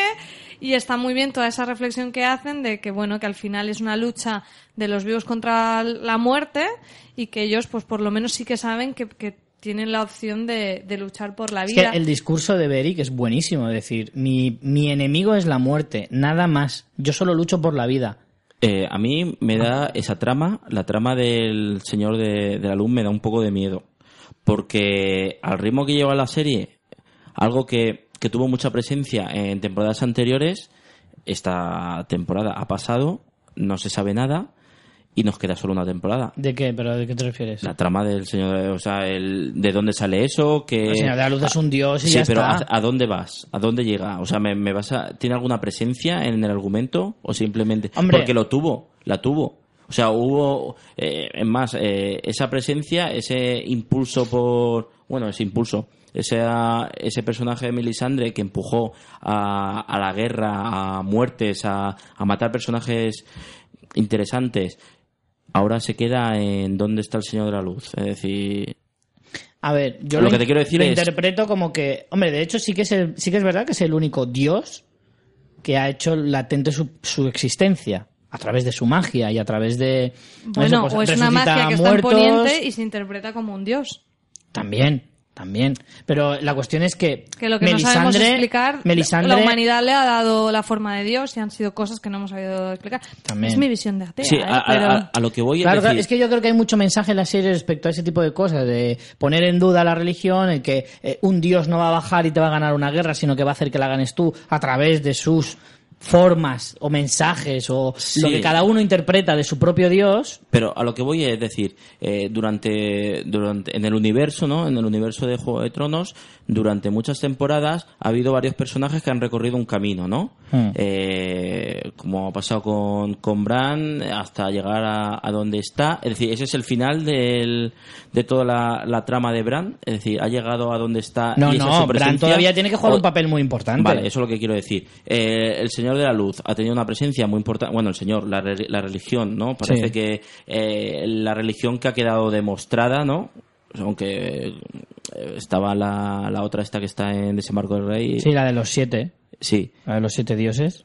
La fe de los siete. Sí, bueno, de los el- siete. pero era más, más la secta, ¿no? La- Sí, la- pero la- estaba basada en una religión real, pero no demostrable. Sí, pero- pero- Sin embargo, la, de, la del dios de la luz es más demostrable. lo, lo que te quiero decir que esa, esa eh, tuvo presencia en una temporada y terminó ahí. Pero el Señor de la Luz viene de muchas temporadas anteriores Sí. con muchos personajes pasando por el Señor de la Luz. Si ahora termina aquí, no, hay- no sabemos Y es más. un dios del fuego, ojo, cuidado también. Por eso ¿eh? digo, este tienes que o, o la sacas si tienes un, un algo determinante eh, en la ¿Pero tú qué serie piensas? o me ¿Que parece que hemos perdido el Que tiempo. se pueda personificar en alguien el dios me, de la luz? Me parece que tienes Porque que hay darle, gente- yo también se lo he oído decir a gente. me, me parece que tienes que darle un final a esa trama, a ese a esa línea argumental del señor de todos los personajes que Yo no sé si le van a dar una trama. eso es lo que temo. Eh, es que yo lo que creo, es lo que te digo. es que ha habido que muchos personajes en base a- al Señor de la Luz. El Señor de la Luz representa, en mi opinión, representa como una especie de, de- Es que no sé cómo explicarlo. O sea, está el mal, que es eh, los caminantes blancos, el poder del hielo y la magia negra del hielo, por así decirlo. Y luego está el Señor de la Luz, que no se le puede considerar el bien, porque cuando a veces ha hecho maldades también, por así decirlo, ¿vale? Pero que simplemente es la fuerza contraria a, a eso, a los caminantes y todo lo que a ello engloba. Entonces, digamos que es eso, un ente, una deidad, una religión, un Sí, sí, pensamiento. sí. Sí, más que eh, personificar o, o explicarme eh, qué es, lo que quiero decir que todos los personajes que han, que han estado eh, untados por, por esa por esa línea, por, por esa Mm. es que no es una trama, ¿no? Es decir, pero por eso ha- Como que han ido perdiendo importancia en la serie o así. Lo dices por Eh, Quiero decir que, que Yo has, creo que no, has al dedicado, contrario. has dedicado tanto tiempo en, en esta en esta línea del Señor de la Luz con, con, con Melisandre. con Melisandre, con el rey, con el, con la hermandad, con- o sea, que al final resucitando a Jon, Claro. es decir, que al final tienes que darle una salida a eso. No me puede, no se puede quedar Pues en la única salida es que a lo mejor al vencer a los caminantes ya desaparezca. Pero que no me es como no solo, solo estaba ahí No para... Richie necesita dar una, Claro, una respuesta, no vayas a No, no, que te quiero decir que es lo que tú estás eh, esperando, que lo único que yo le veo sentido sería a lo mejor eso, es decir, Yo lo que quiero- una vez vencido el mal, que es el contrario al Señor de la Luz y del Fuego, que son los caminantes blancos y el hielo, eh, una vez vencido, ¿qué sentido tiene el Rey de la Luz? Ninguno, por lo tanto, Yo lo que quiero es que no sean perdidos. Que me empieces a abrir tramas, que me has abierto un montón de tramas y se queden todos ahí. Hombre, eso, en realidad, eso es lo que no quiero. Beric Dondarrion lo que te dice es que el dios de la luz no te da respuestas claras, simplemente tú tienes que interpretar a tu manera, a tu manera, lo que te intenta decir. Y eso es lo que él intenta decir. Dice, yo, mi interpretación del Señor de la Luz es que me tiene aquí para combatir a la muerte. Ya, pero esa conclusión no me la puedes decir, no me puedes decir que después de seis temporadas hablándome del Señor de la Luz, que me digas que no, tú puedes sacar tus historias con a veces aciertas y otras veces no. Eso no me lo puedes terminar, o sea, me tienes que terminar de no sé, pues... algo. No, no lo veo un perdidos, pero no creo que tenga una explicación... Hostia, de todos los Yo creo que que te va a puede defraudar sacar, en ese sentido. yo, no creo- creo yo- que lo yo den también lo temo. claro Entonces Melisandre, esa ya no sale más. No tiene ninguna presencia. más. No, sí, yo creo que sí, porque en realidad tiene... Y había más brujas. Sí, y yo creo que tendrán un peso dentro de la batalla contra los caminantes. Y que algo harán. Y que, por ejemplo, Melisandre avisó, se va a Volantis, se- eh, de cuando habla con Varys, dice, yo me iré a Volantis, pero volveré, porque yo tengo que morir en territorio extranjero. Y ella, para ella, el territorio extranjero es poniente. ¿No? Yo lo entendí así. No sé. No lo sé, ya me pierdo ya también. Entonces yo interpreto que ella volverá para la guerra. Y a lo mejor las- el resto de sacerdotisas o sacerdotes también, pero bueno, no lo sé. No, no creo que tenga tanto peso en la trama. No lo sé. Yo creo que no lo van a tener. Pero es que yo sinceramente no creo que necesite tanta explicación. Eh, a mí me parece no me gusta, no me gusta la, cuando le dedicas tanto tiempo a, a una cosa y luego la dejas ahí abandonada, porque la dejarías ahí abandonada, eso sí que no me gusta. que yo creo que no la deja eso- abandonada. Eso es marearme. Y Pero Alonso, yo no lo considero que sea abandonada porque era como darle un propósito a muchos personajes para conducir, de alguna manera, Toros de Mir, Melisandre y toda esta gente, eh, lo que han hecho ha sido conducir a ciertos personajes hacia la dirección correcta, entre comillas. No, pero es que había una batalla, hubo una batalla de los de joder, ¿cómo se llamaba el sí. de, de Stannis, o sea, Claro. Ah, han eh, quemado una niña, ¿eh? Claro, eh, Sí. Stannis perdió por, por, por ese empuje de- del señor de, de la De luz. luz. O sea, que, que ahora me desaparezca, pues no lo veo. Lo que te quiero decir que has estado tres temporadas llevando a los personajes a un sitio sin salida. Hmm. No, no, no lo vería bien, pero bueno, veremos. Bueno, vamos con el ataque del oso polar ya, por fin. Un oso polar. No, ¿Nadie se acordó del oso polar de perdido? Mira por dónde anda. pues nada, vemos que se carga a un, prim- a un soldado random Al masilla, primero. masilla. Mueren tres o cuatro Yo, masillas. eh, me pareció un poco confusa la realización de este episodio. Sé Sí. que está hecho en parte a propósito, pero hay cositas que no me gustan ¿Por porque qué? porque no sabes por dónde te viene, juega con el sonido con dejarlo en silencio para que luego te aparece cuando en realidad está medio comiéndose al otro salvaje. No sé, pero en cambio el plano este circular que están todos como protegiéndose en plan el super Hmm. equipo me pareció muy molo. Yo hubo un momento que no sabía quién había, a quién sabía. Yo tampoco. Y además Claro. hay unos saltos de eje bestiales, Sí, ¿eh? sí. Que eso a- al espectador, tío, a mí me aturulla la cabeza muchísimo porque lo que dice María, yo a veces pierdo, no sé por dónde me está bien, no sé cuántos osos había. Ya, pero a mí me da la sensación de que había por lo menos dos o tres. Ya, pero eso es, eh, es adrede para generar ese desconcierto. Es decir, que otra cosa es que no te guste técnicamente esa realización, pero está buscado así para generar ese desconcierto de que, bueno, también es un oso o es, no sé, tan rápido es el Es oso. un oso muerto, sí. No, además me encanta que lo ven de lejos y Gendry dice, ¿hay osos con ojos azules? Es lo que da la pista de, que está muerto. Pero es como, ya claro, a esa distancia, con la niebla que hay, tú le ves los ojos. Porque le brillan, le Ah, porque brillan. brillan, ya, se supone. pero bueno. O sea, que no crees eh, en la- lo- En los osos, Los osos muertos. con- Pues bueno, esos son detallitos Cuando, que cuando tampoco... se carga al Toros de Mir y luego está moribundo y dice, "Mm, vaya vida, me he muerto, he mordido por un oso muerto. Eh, yo pensé un poco en True Blood, Pero no lo mata, ¿no? No, lo deja herido y muere un poco más, la- más tarde. Entonces dice eso, ¿no? Como diciendo... No, no ¡Qué muere. cachonda es la vida! Muere, Sí, muere Toros luego de cuando Mir se- muere congelado cuando pasan la noche en el risco. Claro, está muy débil. Está y muy muere. débil y del frío, pues al final acaba muriendo. Pero cuando le atrapa el oso, le hace un destrozo en el pecho, Ah, vale, vale, vale, vale. se toma el lingotazo, se pone cuatro tiritas y dice, venga, vamos para allá. Le quema. Sí. Cu- Cuando dice eso de... Vaya, ¿cómo, cómo, cómo la vida, no? Que te mueres así. Me recordó en ahí- cuando True Blood ya se volvió loquísima y ya se tomó en- de coña a sí misma el personaje de la camarera pelirroja. Hay un momento en que está en como una situación tensa y dice algo rollo, no he, no he sobrevivido a un marido asesino en serie, otro marido vampiro, otro hombre lobo, o algo así como todo loquísimo, muy consciente de sí misma de se nos ha ido la olla y este personaje verbaliza nuestra ida de olla, ¿no? Y cuando Toros de Mir dijo lo de eh, voy a morir por el mordisco de un oso, De un oso muerto, muerto. pensé un poco en cierto paralelismo y dije, bueno, en fin, esto todavía me resulta más creíble. Mm. Yo estaba pensando una cosa que me decía, creo que fue mi novia también viendo el capítulo, dice, en vez de irse a por Habría un que invitar muerto- a Aroa porque Pues comenta sí, muchísimo. Joder, comentamos mogollón, pero no quiere. Es una rancia. Eh, ¿No les habría salido mejor llevarse a alguien medio muerto más allá del muro, que se muriera, que se Sí. levantara muerto y se lo llevaran? Pues no, es que no se levantan Sí. tal cual, los levantan. A ver, nos hemos saltado antes de la no, escena no, no, de... porque te crees que queman siempre los cadáveres. Ma- incluso, incluso mm, detrás del muro, o sea, más bajo del muro, eh, los queman. Pero... Por miedo a que se levanten. Por miedo, pero eso no significa... A ver, una cosa que ¿Tú hemos? Lo- descubierto lo- en este episodio, Que los levantan, los levantan. no se levantan. Ah, vale, te digo, claro. Por si luego se acercan demasiado, que, los- que no haya muertos enterrados para que no se levanten. Claro. En Casa Austera Vale, vale, lo vale, que sí. vimos fue el gesto del Sí. Rey de la Noche levantándolos. Y lo que podemos deducir de la, de la escaramuza donde capturan a uno de los espectros, que por cierto, vamos a diferenciar caminantes blancos de espectros. Exacto. En la serie no, no sé cómo les llaman. no Muertos, les llaman, ¿no? les llaman muertos. No, En yo creo que a los, a los están los caminantes blancos, creo que los llaman así en general, pero están los otros. No, es que los otros también son caminantes blancos. Ya, pero es, Es que, que creo que los lo lioso. otros son los guays. Los, los de tipo los que son como el rey de la noche. Caminantes blancos. Otros y caminantes blancos es lo mismo. Y luego están lo que en las novelas son los espectros, y aquí les llaman muertos, que son los Sí, zombies. los, los, los Sí. esqueletos. Sí, que según están podridos, hay algunos que están muy vivos, según cómo los pillen, pero es eso. Hay algunos que son calaveras.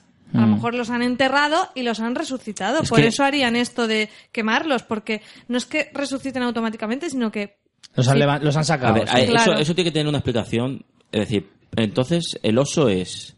Han pasado por al lado de un oso muerto y lo han resucitado. O lo ha, han os ha matado. parado, os ha parado. no, no, ha- lo han matado y luego lo ha levantado, muerto. o sea, Sí, el- porque el de hecho matar- al dragón el- al final le matar- toca. Y si Claro. no le toca, no se levanta. Pero por eso te estoy diciendo, eh, el matar da igual, el oso está muerto, hasta Sí. ahí bien. Claro. Pero es todo lo que viene a, a nuestro alrededor muerto, Se lo- levanta. lo- se levanta Sí. o tenemos que tocarlo. No, que, tocarlo no. Que al no final hace da igual. falta En casa austera no los toques, se levantan todos la a la vez. Pero es el hecho de se hace el gesto de levantarlos, sea imponiendo las manos. El que o- quiere puede. Exacto, con, con voluntad se consigue. Pero um, una cosa que descubrimos en este episodio es que cuando tienen la escaramuza para coger un muerto, se cargan a un caminante blanco y entonces mueren todos. Menos uno, que es el que capturan. Mueren todos los espectros.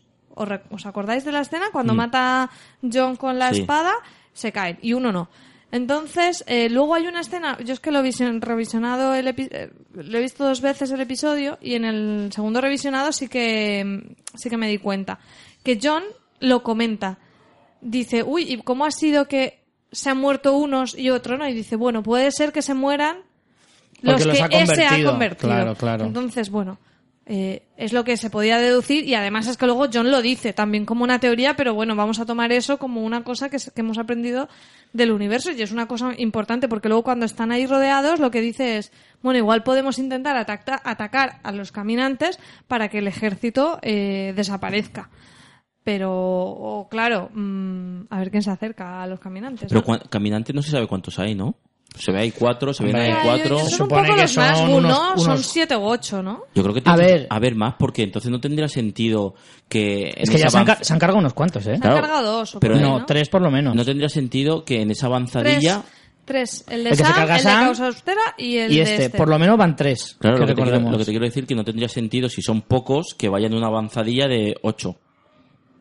A ver, ¿os acordáis sí. que hubo en un capítulo No sé, que bueno. cuando, cuando vemos al Rey de la Noche por primera vez, que, que convierte a un bebé, no sé si lo recordáis, eh, de los de Craster, Al, en a la lo que temporada convierte, lo convierte 5, como caminante. Le hace no, en la temporada azules. 4 creo que es. Y cuando él, después de convertirlo, se acerca a una especie de altar y detrás se ven, que yo los conté, 12.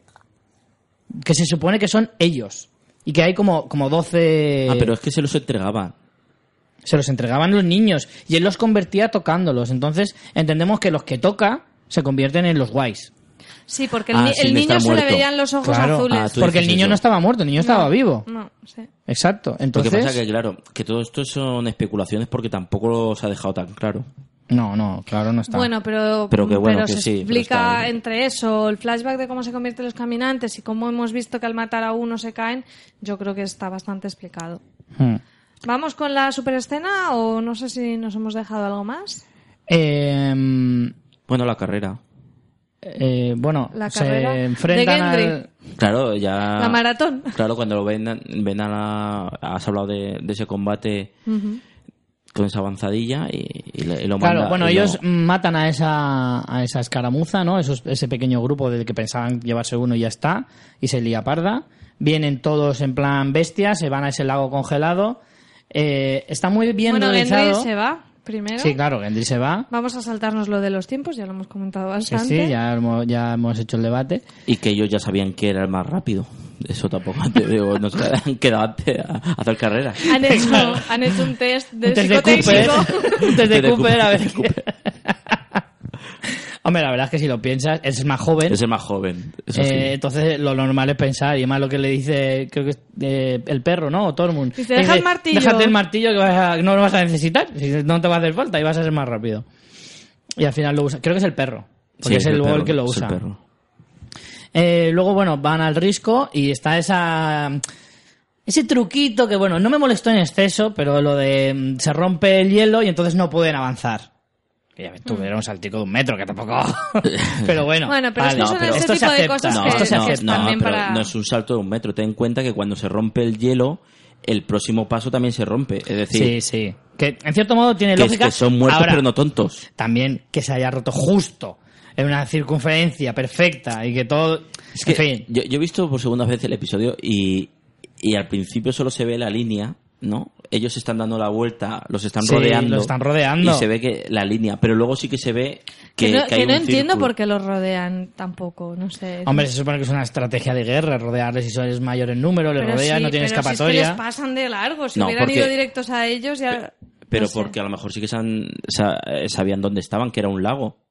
Por eso, por el miedo, por el miedo... Un gato pelirrojo ataca Sí, a un humano no pelirrojo. puede, no puede atacar. Estamos, No, no, están eh, estamos, hermanados. estamos De hablando... hecho, creo que quiere abrazarte. Te está tocando. Pero la cuestión es que, bueno, da igual. Saltémonos la parte en la que si me creo o no me creo Sí, que, que salga ese no, no. porque esto es una tontería. al Son final. estrategias, estrategia Claro. de muertos. Total, que se meten en el risco y ahí, pues sale- rico, rico. tú. el risco bar en el piñón de Ifa. y, y pasan la noche ahí. Hasta ahí, bien. Ahora, es que al final son, es verdad que es buscarle las cosquillas y si te Yo- pones yo a, ahí no- a eso en una serie como esta, evidentemente, pues claro, vas, a- no a vas a sacarle un montón de. Yo- historias. Yo, ahí no voy a entrar porque es como... Pero lo que tarda en congelarse eso con el frío que hacía, no tardas un día y medio en que se congele eso. Ni una noche entera. Sobre todo cuando por la noche hace muchísimo más frío. Pero es que eso, Richie, tú eso depende, depende No, de es que otros factores. Ya estamos Creo que lo hablando tenías que haber pensado de otra manera. Quiero decir, o sea, si está bien que los acorrales y que así hace Ya, más pero- épica la llegada de los dragones. Pero Pero es que, es que tampoco está diciendo que, a ver, nos estamos metiendo ya en, en, en minucias, ¿no? Sí. Tampoco está diciendo eh, que eso en dos horas estaba, estaba ya hecho. El caso es cuando sos conscientes. pasa una noche entera, ¿eh? Ya, pero ¿cuándo son conscientes los muertos? Cuando tira la piedra. Claro. Por eso te digo que, que a lo mejor era antes. Pero Claro. el, el, el hecho el hecho es la circunstancia de que eh, el Pedro el Pedro El Pedro. El perro tira al el. Pedro el perro. el piedra piedra el, el perro no se está quieto Sí, que ya, ya para decirle, ya podía estar lamiéndote las pelotas, hijo. Nada por el culo. estaba tirando a ver si daba saltito la piedra Pero, pero chico, pues por lo menos el rey de la noche podía decir, eh, que ya podéis ir tirando, ¿eh? Y de hecho, no tienes prisa no tiene ninguna prisa. De hecho, Tienen luego van la poco a poco, delante. que está muy bien pensado, porque además lo Hombre, piensas y dices, visualmente es muy chulo ese arrastrar de los pies, las además la, la escena de la piedra a mí me parece la escena de la piedra es chula porque Sí, es chula. porque es ese momento de hostia la he cagado tío. ese momento lo he cagado y el otro se da cuenta mira así y dice vale ya estamos Y todos le miran en plan, vale bravo, vete a la mierda un rato. Yendo a la escena de acción, eh, ahora que lo he visto por segunda vez, la verdad que es una pasada. Es bastante diferente, no es tan espectacular como la batalla de los bastardos, pero seguramente yo la pondría la segunda en la lista porque los movimientos que hay, el perro con el martillo, ese movimiento del martillo, Hmm. ese caos, a mí me encantó la, la batalla en sí. O sea que bueno, vamos a quedarnos con eso en vez de con todos los Sí. detalles No, no, de si no, el yo- hielo. A mí, de hecho, vamos no- a sacar también a, qué velocidad se congela el Sí. hielo y se descongela. eso me parece no, No, eso son minucias. De hecho, yo repito que lo que me cabrea es lo de John al final y lo Sí, de sí, Benjen. pero antes de llegar Todo a lo eso, demás me lo puedo tragar. Antes de llegar a eso, no, no precipitémonos. Eh, a mí sí, en contrapunto, yo sí que digo que, por ejemplo, eh, cuando van poco a poco, yo lo interpreto como que ellos advierten que si van todos a la vez, el hielo se vuelve a romper. Entonces van poco a poco. Sí que es cierto que luego ya da igual y van todos a lo bestia y tal, pero ese primer detalle de que no va uno solo y Ya, tal, sino que van cuenta- yendo primero de un lado, luego del otro, luego del otro y se van yendo como uno en uno, pero se van juntando y haciendo el círculo cada vez más pequeño, más pequeño, más pequeño, para que tú veas desde un plano cenital, ves toda esa agonía de ver que no tienes escapatoria y que te están cerrando el círculo de espacio vital cada vez más y que los tienes cada vez más encima. Y de hecho la batalla, según va avanzando, a John lo acorralan dentro del, del risco y por un lado tiene batalla y por el otro le están subiendo todos los estos que hay un momento de John que se queda ahí como pensativo pensando, uff, hasta aquí he llegado. Y de hecho él piensa que ahí puede morir perfectamente. Que todos sabemos que llegan a los dragones y lo salvan el culo, etcétera, etcétera. Pero, pero el momento de, de John de quedarse mirando al firmamento en mitad de la batalla, eh, me parece espectacular. Hmm. Ibas a decir algo, Alonso. No, no, que sí, eh, la, la parte de cómo, cómo están aguantando ese envite de, de, de esa primera línea de, de, lo- de los muertos está muy chula y va cuando van retrocediendo hasta el final. eh, Que, claro, salvándose la espalda, subiéndose al, al, al risco, como dices tú. Mm. Lo que me lo que me quedó así un poco también, me desconcertó un poco fue ese primer momento cuando los rodean, que vale, son gente, pero tampoco se les ve un pedazo de ejército. Yo no entiendo que Pero- sea todo el ejército de los muertos, que hay más muertos. Y que No ahí sé. no están todos. Porque de hecho, claro, cuando llegan los dragones, Lo que les habría dejado en la mitad. Cuando, cuando llegan los, o sea, al final ya del episodio sí que se ve muchísimo más muertos que, que en ese momento de, de batalla. Mm. Pero bueno, ya te digo que tampoco. Yo creo que ahí no están todos. De hecho, yo creo que hemos visto no están imágenes. todos los que son. De hecho, no había gigantes. En esta batalla no había gigantes y hemos visto gigantes avanzar. Por lo tanto, quiere decir que hay más batallones por otro lado. Por eso también puede que haya más Claro, caminantes blancos, lo que estabas diciendo tú, de que pues no tendría sentido que estuvieran todos los caminantes allí. Mm. Tiene que haber más. De Aunque hecho, el rey de la noche sí cuanto que más está te ahí, vayas ¿eh? acercando al muro, porque donde el muro tiene que haber muertos enterrados, todos los que quieras y más. Entonces, cuando se acerca al muro, perfectamente puede hacer, venga, a levantarse y hacerse otro ejército nuevo entero, Como ¿eh? tu madre los domingos por la mañana. Efectivamente. No, si estás mayor para salir, estás mayor para levantarte el domingo para comer. Pues Como decía igual. mi yaya, por la Si noche está- leones y por la mañana cagones. Claro, pues le dice, si estás mayor para luchar en el muro, estás mayor para levantarte muerto y luchar ahora para mí. Están- estamos en las mismas. Eh, al final, pues eso, momento épico en el que aparecen los dragones, que claro, estamos todos esperándolo. De hecho, cuando salen de Poniente, cuando salen de Rocadragón, yo- ahí ya vas con en plan, hostia, equipo dragones, vamos a muerte, a saco, y, y ya con eso ya vas subido. ¿Tú creías que iba a, matar- a morir un dragón? Sí, sí, sí, lo tenía clarísimo. Tenía clarísimo que uno palmaba. No me imaginaba que mataran a los tres, que podía pasar también, pero, pero uno caía seguro. Y de hecho nosotros llegamos a hablar de que si caía un dragón más allá del muro, Claro. ojito con un dragón de hielo. ver, es que siendo, un es crea- lo que va a siendo el creador de la serie, hay dos cosas que era, mu- mm, era una pena desaprovechar.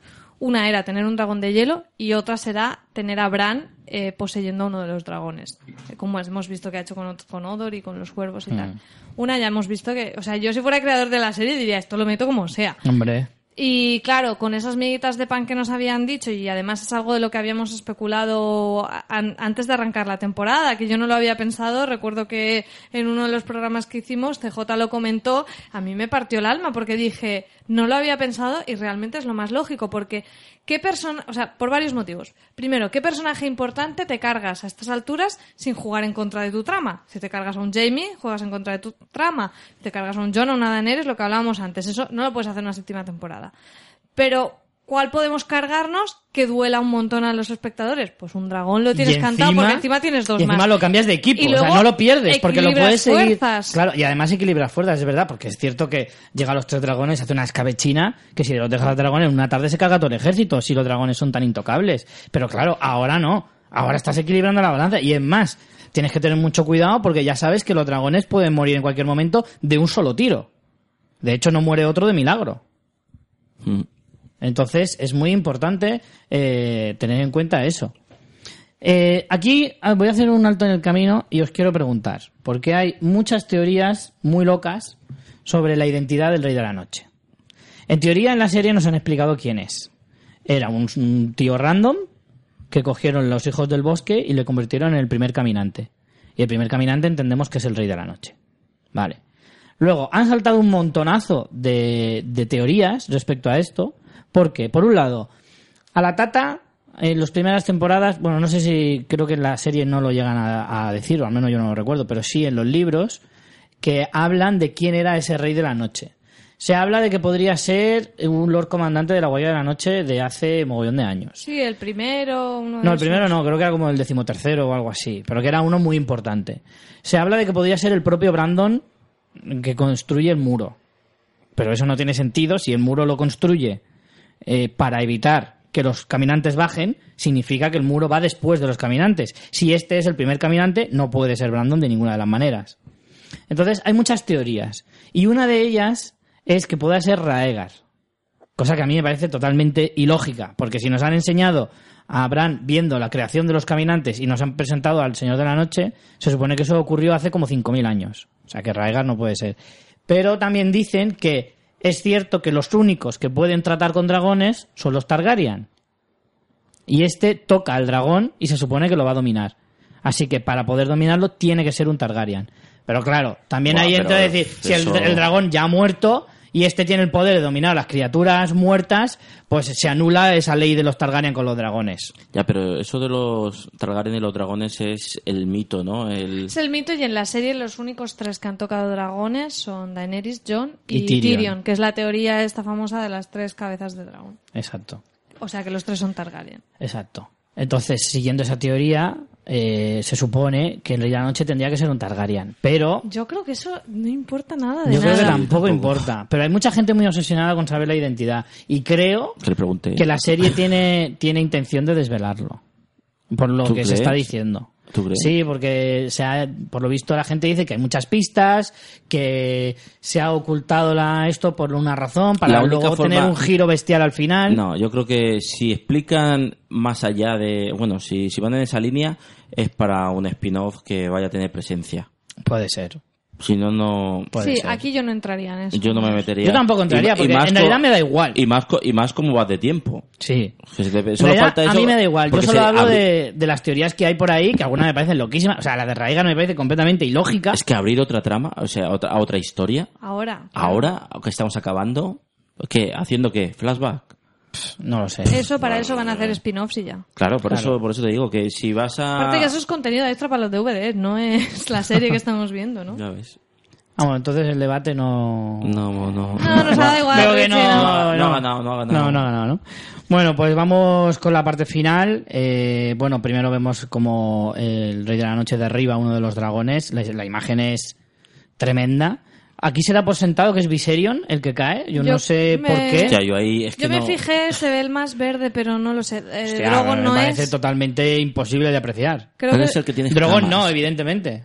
Yo creo que es Viserion y también por una cuestión narrativa que los se llamaban como los tres hermanos. No, se llamaban los dos los hermanos, dos hermanos y, y, Drogo. y- y de Khal Drogo y entre Raegal, que es el que mola y que incluso Jon podría cabalgar a Raegar, quizá, el dragón con el nombre Mm. de su padre, y Viserion, que era un hermano rancio al que murió, pues cárgate al dragón que tenga mala suerte dragón, el nombre del Mm, hermano rancio. A mí me da pena porque no ha podido lucirse apenas. el pobre. El que más se luce es, es El. Drogon, está claro. Pero en realidad de los otros dos hemos visto muy poquito y ya cuando aparece va y se lo cargan y lo convierten en del otro equipo. Ya, cuando no te encierran... eh, Al final te hacen del Atleti. Sí, te sí. cambian de equipo.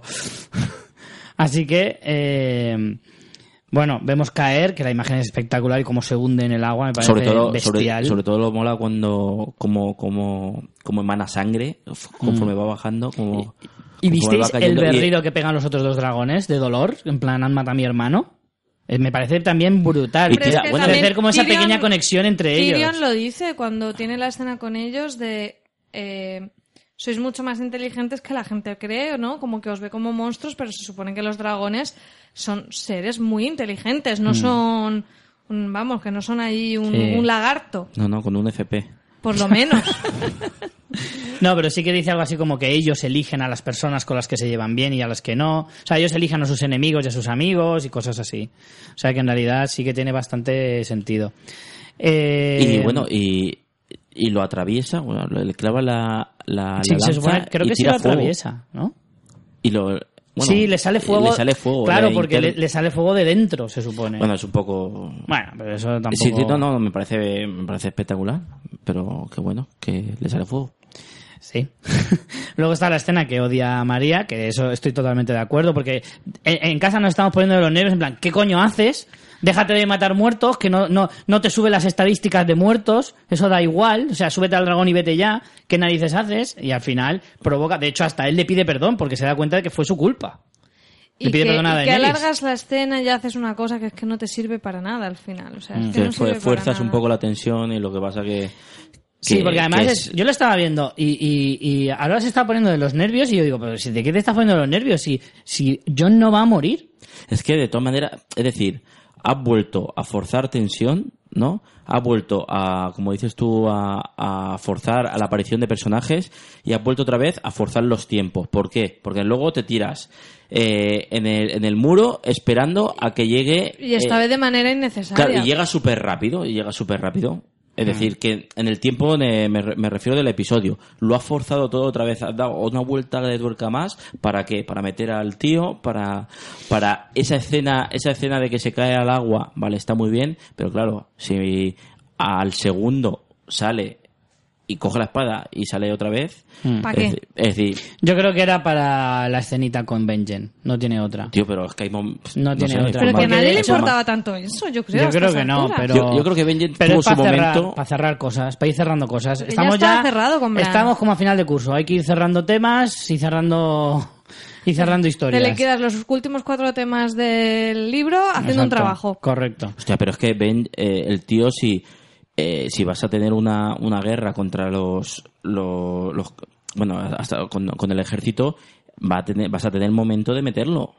Ya. Es decir, te, puede ayudar en otro momento. Sí, sí, es que en realidad podía haber aparecido en cualquier otro momento para salvar el culo igualmente, pero en un momento que tuviera más justificación. Claro, y más Y épico. aparte y- que al final parece que ahí el norte del muro es un pueblo, que se cruzan todos en un momentito. Hombre, es, es lógico pensar que él le siga la pista a los caminantes. Por eso eh, puede salvar a Bran y tal, porque él está como al loro de todo eso, no está ahí haciendo camping. Lo que no sé, eh, a lo mejor se me ha ido, eh, ¿está explicado el por qué él es medio... Sí, lo se lo explica a Bran a final de la temporada pasada, cuando le salva. Se ve que cuando él está a punto de morir, eh, está a punto de convertirse en monstruo, Pero no lo eh, llegan los no llegan los hijos del bosque y le salvan.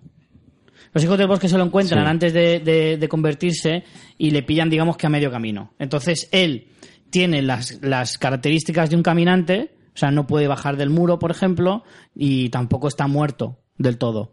Pero sigue teniendo conciencia de humano. No, no recordaba esa parte. Algo así era.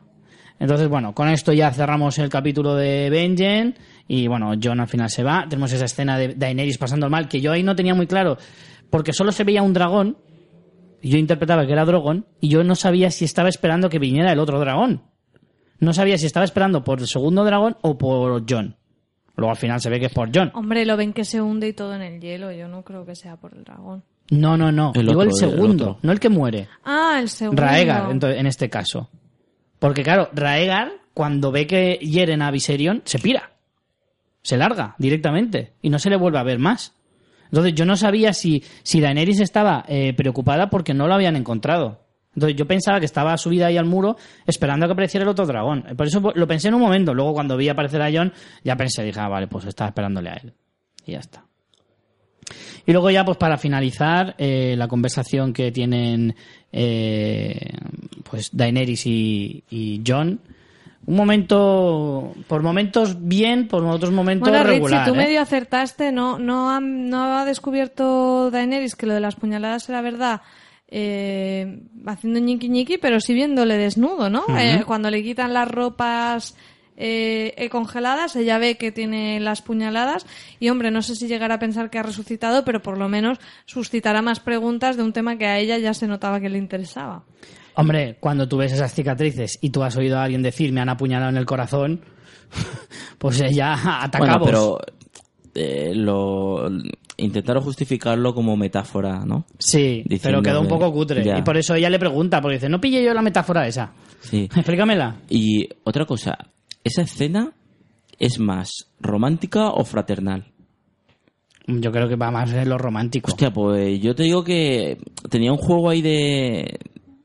¿Qué, qué relaciones fraternales más bizarras tienes tú? Hombre, piensa- no, no, perdona, no, no me parecía... Piensa que ese- ellos en lo fraternal y lo amoroso van muy ligados. No, no, los eh, Targaryen. eh, O sea, si tú piensas que ese rol de hermanos, o sea, sin conocer a los personajes, ¿no? Y piensas que son hermanos. ¿Te, te chirriaría, te chirriaría esa, esa, esa, esa conversación? Sí. La conversación no. Los ojitos que le pone John. Y los gestos y Hostia, pa' mí no, ¿eh? un poco... Me parece, me parece... Aunque sí que es cierto que le dice una cosa determinante y es que le llama Dani y dice la última persona que me llamó Dani era mi hermano Viserys. Claro, y es que eso, no lo hubiera dicho mm, Chochito, pero... pero no, no, ya te digo que a mí me, me, me, me creó esa... Digo, hostias... De todas formas, ya te digo, en los Targaryen es muy habitual que lo fraternal y lo amoroso Claro. mm, vayan de la mano. Así que tampoco sería extraño. Díselo a los Lannister. Por eso.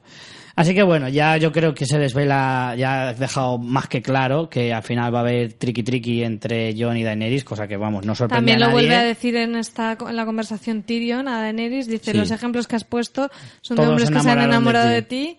y ella hace un No, ¿Sabes? no está enamorado, tonto. ¿Tú Yo crees? no, yo no. ¿Tú crees? ¿Te ha dicho algo? ¿Te ha dicho algo? Sí, sí, la verdad que un poco sí. ¿Te De mí? hecho, cuando sale de la habitación, se la ve ahí un poco como vulnerable, ¿no? O sea, en plan, ella que, es, que quiere dar la imagen de dura, de reina, de, de ser así un poco a veces eh, potente y tal. Por cuando, ojos. está, cuando sale, está ahí como, ay, menos mal que está vivo. ¿Sabes? Sí, no, está no, como se- muy... en, el, en el muro ya se veía. Sí, Esos ojicos ahí mm, llorosos. eh, acriste- acristelados. ¿Y pensáis que a qué viene lo de que no va a tener más hijos? Yo creo que... Es que no es un comentario Eh, Cuando vas a empezar una ¿eh? relación... Cuando vas a empezar una relación, ya, ya te estás marcando la, Es importante los, decir los esas límites, cosas. los límites, no sé. tío. Claro.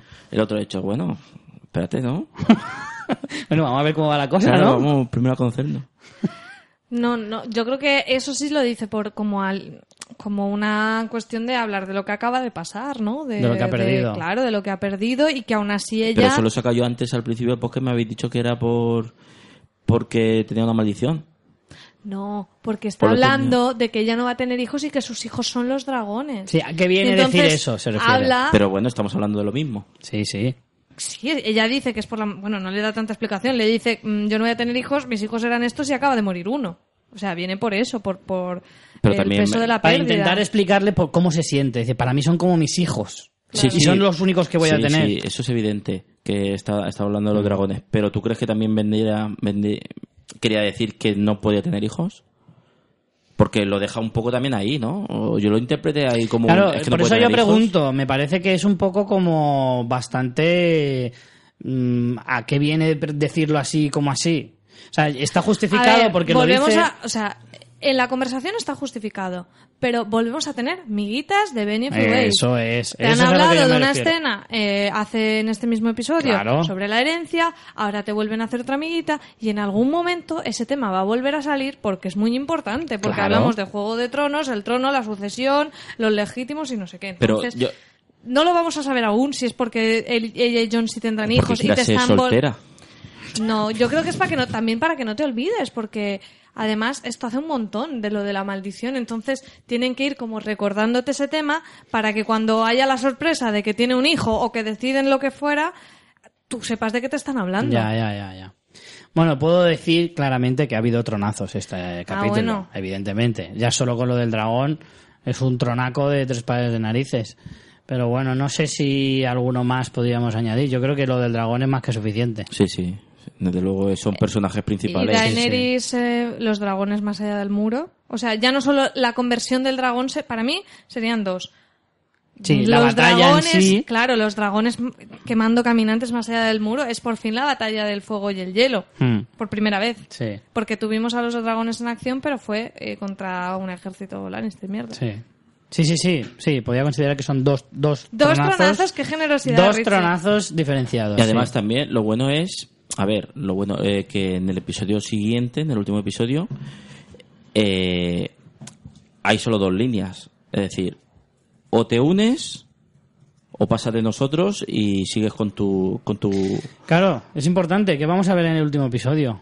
¿Qué creéis que vamos a encontrar? Ya, hoy han sacado el, el trailer de, de la- del, del último último episodio. Yo es que no lo veo. Yo quiero Ah, ver. son imágenes así... Quiero ver a. mm, Bueno, quiero ver varias cosas. Quiero ver a Cersei y a Daenerys en la misma habitación. Quiero ver que John descubre por fin su, Sí. sus orígenes. Creo que los espectadores ya lo descubrimos en el final de la sexta, que en esta temporada hemos vuelto a tener información y ya es momento de que lo sepan los personajes. Tyrion con Cersei. Sí, pero ¿cómo se va a enterar? Porque Hostia, sigue sin- que ese- ese momento- no se va a encontrar eh, Bran con John. O no, o sí, ahora están en el muro, pueden bajar a Invernalia a saludar. No, estaba en un barco de camino a Rocadragón. Ah, es verdad, ya está otra vez. ¿Y en dónde el se va el perro? ¿El perro? El perro se coge... Yo dice, creo que, hasta van, aquí he creo, llegado. creo que van todos a Rocadragón. No, no, no, no, no. ¿No? El, pe- el perro, eh, pues eso, el- estaban ahí despidiéndose y, y se va. No sé, se- no me da, a mí me da la impresión de que, de que aquí ha terminado su.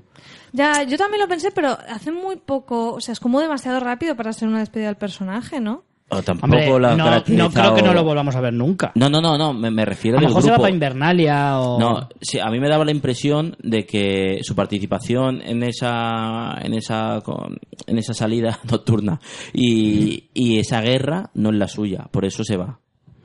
No sé, yo creo que seguirá con Beridon Darion, con Tormund, porque a lo mejor creo que John es el único que se va para... Bueno, no lo sé, ¿quién lo mete en la cama? Es que no me acuerdo tampoco de la No se, escena. no se ve, se veía directamente en la cama. Se veía directamente No en lo la cama. sé, yo creo que, bueno, lo descubrimos Bueno, lo en el próximo capítulo. Bueno, pues hasta aquí el análisis del capítulo. Vamos a leer algunos de vuestros comentarios que nos habéis enviado. Empiezo yo mismo. Odor for President dice, ¿creéis que veremos a Odor convertido en muerto viviente? Hostia, pues molaría mogollón. Porque en realidad no hemos visto a nadie conocido convertido. ¿No? Que yo sepa. Benjen es lo más Eh, cercano. Pero conocido... No, no, porque en Casa Austera estaba aquella salvaje que tuvo en ese pe- en ese episodio tuvo un poquito Sí. de peso, pero fue un episodio. o sea que- Claro, claro. Entonces molaría mucho ver a, a Odor ca- eh, caminante. O sea, sería muy cañero, en realidad. Y no te cuesta nada ponerlo, en realidad. No. Eh, Seguimos, María. ¿Les? Mm, voy. Mm, Lord Stargaryen dice, tronazo, ahora sí, Richie, ver al pobre Viserion cerrar los ojitos y hundirse me dio mucha penita. Tengo que admitir que me siento sucio porque me está empezando a gustar el Joaneris y jamás habría imaginado que me fuese a gustar. Fantasma sigue haciendo honor a su nombre. En plan que no sale. Un saludo, chicos. O sea, la verdad es que se lo podía haber llevado de expedición. Pues sí. Bueno, no, igual muere. Eh, Alejandro dice, dragón de hielo. Eh, ¿Pensáis que echará hielo o fuego? Yo lo pensé, yo creo que echará fuego, eh, hielo. Yo creo que será así como un extintor. sí, justo, yo pensaba lo mismo. Yo digo, Sí, así tirará así... ¿Y los congelará o qué? Claro, yo creo que sí, va a ir por ahí. Yo pienso que echará una especie de niebla azul que helará todo. Aunque hay gente que dice que echará fuego y con él derretirá el muro para pasar. Eh, gracias por el podcast, chicos. Mm, Creo que no va por ahí más la idea. hielo, más hielo. Yo creo que va más por el hielo. Ángel Celestial nos cuenta, a Dani se le va a caer la cara cuando vea a uno de sus hijos convertido en volador blanco. No creo que sus hermanos quieran atacarlo. ¿Y qué va a escupir? ¿Hielo? Está en la misma línea. Sí. A ver, hoy os habéis pegado unas parrafadas que no veas. Voy Claro, a coger alguno ganas. de los largos, pero, pero no podemos todos. A ver, eh, Rey de la Noche Bacala nos dice: Saludos desde Naz, rodeado de las amigas de mi Sunday. Lo primero, Ya te gustaría. Lo primero, felicitaros por el pedazo de podcast que hacéis y los ratos de diversión que nos hacéis pasar. Deciros que el capítulo me ha encantado muchísimo, pero pasa una cosa que quizás estamos tan acostumbrados a la desgracia con esta serie que cuando algo pasa como esperas y todavía más o menos bien, te queda raros, como what the fuck. Nadie muere entre terribles sufrimientos, ¿qué diría Antonio Recio? La verdad que solo temí por Tormund, que pensé que se lo cepillaban para compensar el buen rollito del episodio. El tema del dragón muy triste, pero lo reviven estilo polo, así que bueno, lo seguiremos viendo. La carrera del último Baratheon con este estilazo corriendo, desde luego que sorprende que llegue hasta el muro y los viajes en dragón de Daenerys son at- atravesando la barrera de sonido, imagino, con modelazo de invierno incluido. Ostras, no hemos comentado el pedazo de ves, ¿verdad? ¿eh? En la moda invierno en Poniente está chula, Está ¿eh? guay. Y Benjen. Parecía el típico disfraz de, de James Bond, ¿sabes? De peli de James Bond de me voy a la nieve y se ponen así trajes super blancos, molones blancos. blancos. Eh, ay, que me, que me he movido la pantalla y me he perdido. Vas por Ibenjen. ¿Qué hacía ahí? La cosa es que llega justo para morir y listo. Y luego el lanzamiento de jabalina del rey Cani ha, sido, muy grande. Si obvias estas cosillas, lo digo, capitulazo. Postdata, lo de John llamando a Dani a Daenerys estilo fan, este capitulazo ha di- a este capítulo ha dado mucha carnaza a los haters. ¿El rey Cani es porque tiene la U? Eh, Sí, Claro. es un rey bacala. Eh, a ver, yo voy a leer a la, a la ruta del bacalao en dragón pim pam. Yo viendo el ritmo que está llevando la serie y que cada año no paran de subir las audiencias, tengo mis sospechas de que Juego de Tronos no es tan tan rentable para HBO como se piensa. Perfectamente podría haber más temporadas y sin recortes de capítulos. Lo que no entiendo es cómo eh, no finalizan la serie en el cine. Aunque fuese recaudando de Kicks- Kickstarter o algo, o algo similar. Yo les pondría 50 brazos. Y seamos realistas, patrocinadores para la producción no les faltarían. No me cuadran estas ganas de terminarla. A ver si hacen una serie precuela eh, de unos siglos antes en la época actual. A la época actual, perdón. Todo más cruento aún. Hombre, el problema de no acabar una serie es que te puedes cargar te puedes cargar todo lo que representa la serie. Efectivamente, si no la acabas a tiempo, puedes llegar a cargártela Claro. como le ha pasado a muchísimas, Sí, muchísimas Walking Dead, series. por ejemplo. De eso nada, de eso nada. Walking Dead tiene vida para 20 temporadas más. Eh, Beatriz GV. Creo que está siendo la temporada más previsible de todas. ¿Cómo le dan a, al fanservice? Ojo, que digo que no está molando. Perdón, la, la forma de leer que tengo el ordenador torcido. que no esté molando que te cagas. Pero es placer del barato, del que no dura. Qué reflexión sobre el placer Sí, sí, más sí. interesante, Sí, Beatriz. sí. Mándanos Es co- más. como la borrachera. como los chicles. ¿Queréis un dragón del hielo? Toma dragón de hielo. Lo que más me está sorprendiendo es que me está gustando el Joneris. Son tan cookies. Y la trama de Invernalia no me está gusta no me está gustando nada. Tenía que decirlo. ¿Dónde está la sonoridad? Sororidad. Sororidad. ¿Sororidad? ¿Eso qué es? Es como hermandad, pero entre mujeres. Ah, ¿Eh? vaya. Lo que aprende uno, oye. Eh, ¿Te toca, María? A ver. Ahora voy a ser yo la que... Eh, Lo torcido. Irene dice, veo que hay opiniones para todos los gustos. Yo también creo que hay algún fallo de guion, pero prefiero no ser exigente y disfrutar lo bueno que tiene la serie. A mí me ha gustado muchísimo el capítulo. Las imágenes de los dragones son de una belleza impresionante. Lo, pun- lo puntito de que se me... La, a puntito de que se me han saltado las lágrimas de emoción. ¿Cómo mola Tormund? ¿Cómo mola Gendry? ¿Cómo mola Daenerys? Lo único que no me mola nada es Arya. Les, mo- le molest- les es molesta en todo su ser. Espero dos horas de podcast, todo vuestro. Pues casi, casi. Soleris, madre de velociraptores, dice, pregunta, ¿sale el plano de la espada de John? Se ve perfectamente el lobo de la empuñadura con los ojos cerrados, pero cuando sale John del agua, eh, del agua, ¿los abre? ¿Cómo? Como que Ah. los ojos de la empuñadura de la ¿Abre, espada, abre los ojos? No me he enterado. Pero cuando sale John del agua, los abre. creo que ahí Pero me lo ha preguntado. O yo estoy loca. pues no lo sé, pero el mensaje es un poco extraño. Eh, perfectamente el lobo de la empuñadura con los ojos cerrados. No lo sé, la verdad. No me he fijado tanto en los No, ojos de John. Yo tampoco. Yo lo he visto y no... No sé. Los ojos de John no, los ojos de, de la empuñadura. Ah, dice de la empuñadura que cuando sale Claro, John yo he los abre. eso. Ah, pues no me fijé. A lo mejor sí que estás loca, Soleris. si esa es tu pregunta, puede que sí. Eh, venga, los últimos. Sansica murcianica. Hacho pijo. y los paparajotes. No, digo, qué susto que da mi hermanica a la chiquitica. Qué ¿Va a ser así todo el En- mensaje? En la zagala. Tiene pinta de que sí. Que si me gusta de ir en pirifollá, dice. y ande va con las caretas esas en la mochila. es verdad, no hemos visto, Bueno, eh, es que no hemos no- dicho nada de las caretas látex. Hostia, tío, yo digo, madre mía, esas sí que son del juguetilandia, imagínate, tú pero... imagínate que saca la de Scream. Hubiera ganado, ¿eh? Ostras. Pues no me dice que, que se puede hacer una mía. Te pega mucho, ¿eh? Leer este Claro, mensaje a ti. hacho, hacho, claro. Casi, Casi me da una pechusque, que me enrosco. Y todo por una chuminada.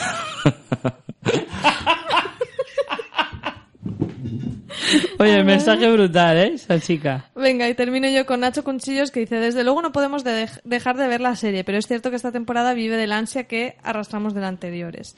Más que el capítulo quería hacer un comentario sobre los tronazos. Creo que desde que la serie adelanteó a George R. R. Martin ya no hay tronazos. Vale, hay giros, muertes, como en todo relato. Pero tronazos... Me, me encanta cómo se ha instaurado el término, ¿eh? Hombre, ¿eh? pero ¿ves cómo... ¿Ves? Hay gente que acepta que es un verdadero tronazo. Esa gente es la que entiende el concepto. Y que no se da así alegremente. Hace varias temporadas que tenemos muy claros quiénes son los protagonistas y sabemos que no les va a pasar nada. Si al, nor- si al norte iban siete, vuelven seis. Y hemos visto morir al menos a tres. ¿Quiénes eran estos? HBO no tiene el valor de jugar a estas alturas con los protas, y eso se nota. Bueno, casi podría decir que el paso al lado blanco del dragón era inesperado, como lo fue en el caso de Figo. No me esperaba eso, la verdad. Si no fuera porque creo que ya lo oí decir a CJ Navas como algo que él esperaba para equilibrar los bandos. Lo dicho, puede que ya no sea una serie de 10, pero me muero por ver más. Sí, eso comparto. Mm. Un abrazo muy fuerte para Nacho, que es amigo mío. ¿A tus amigos? A un- mira, uno solo. y me escribe. bueno, pues con esto vamos a ir cerrando el capítulo. Eh, no tengo frase. ¿Queréis mm, quedaros con alguna frase en concreto del capítulo? Sí, ¿Sí tienes? ¿La dices tú y yo digo el personaje? venga. Venga, pues antes nos despedimos. Alonso, muchas gracias por venir. Nada, un placer, como siempre. Esperemos verte más a menudo y más frecuentemente. Cuando queráis. La ley nos obliga a tener una cuenta de peligrosos. A mucha gente, a mucha gente. Es que cobramos subvención, ¿lo sabías? Eh, no, no. La cobro yo. Tengo mi paguica. Bueno. Richie, gracias por venir otra semana. Gracias más. por abrirme la puerta, María. A veces abres tú que tienes llaves. Es verdad, todo. es verdad. Hoy ha sido así. Bueno, eh, nos vemos la semana que viene. Venga. Ah, vale. La muerte es el enemigo, el primer enemigo y el último. El enemigo siempre gana. Beric Dondarrion.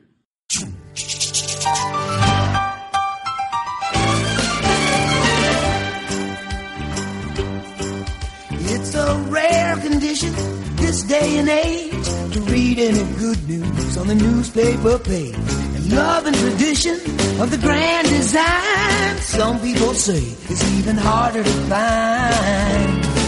Well, then there must be some magic clue inside these gentle walls. Cause all I see is a tower of dreams, real love bursting out of every scene.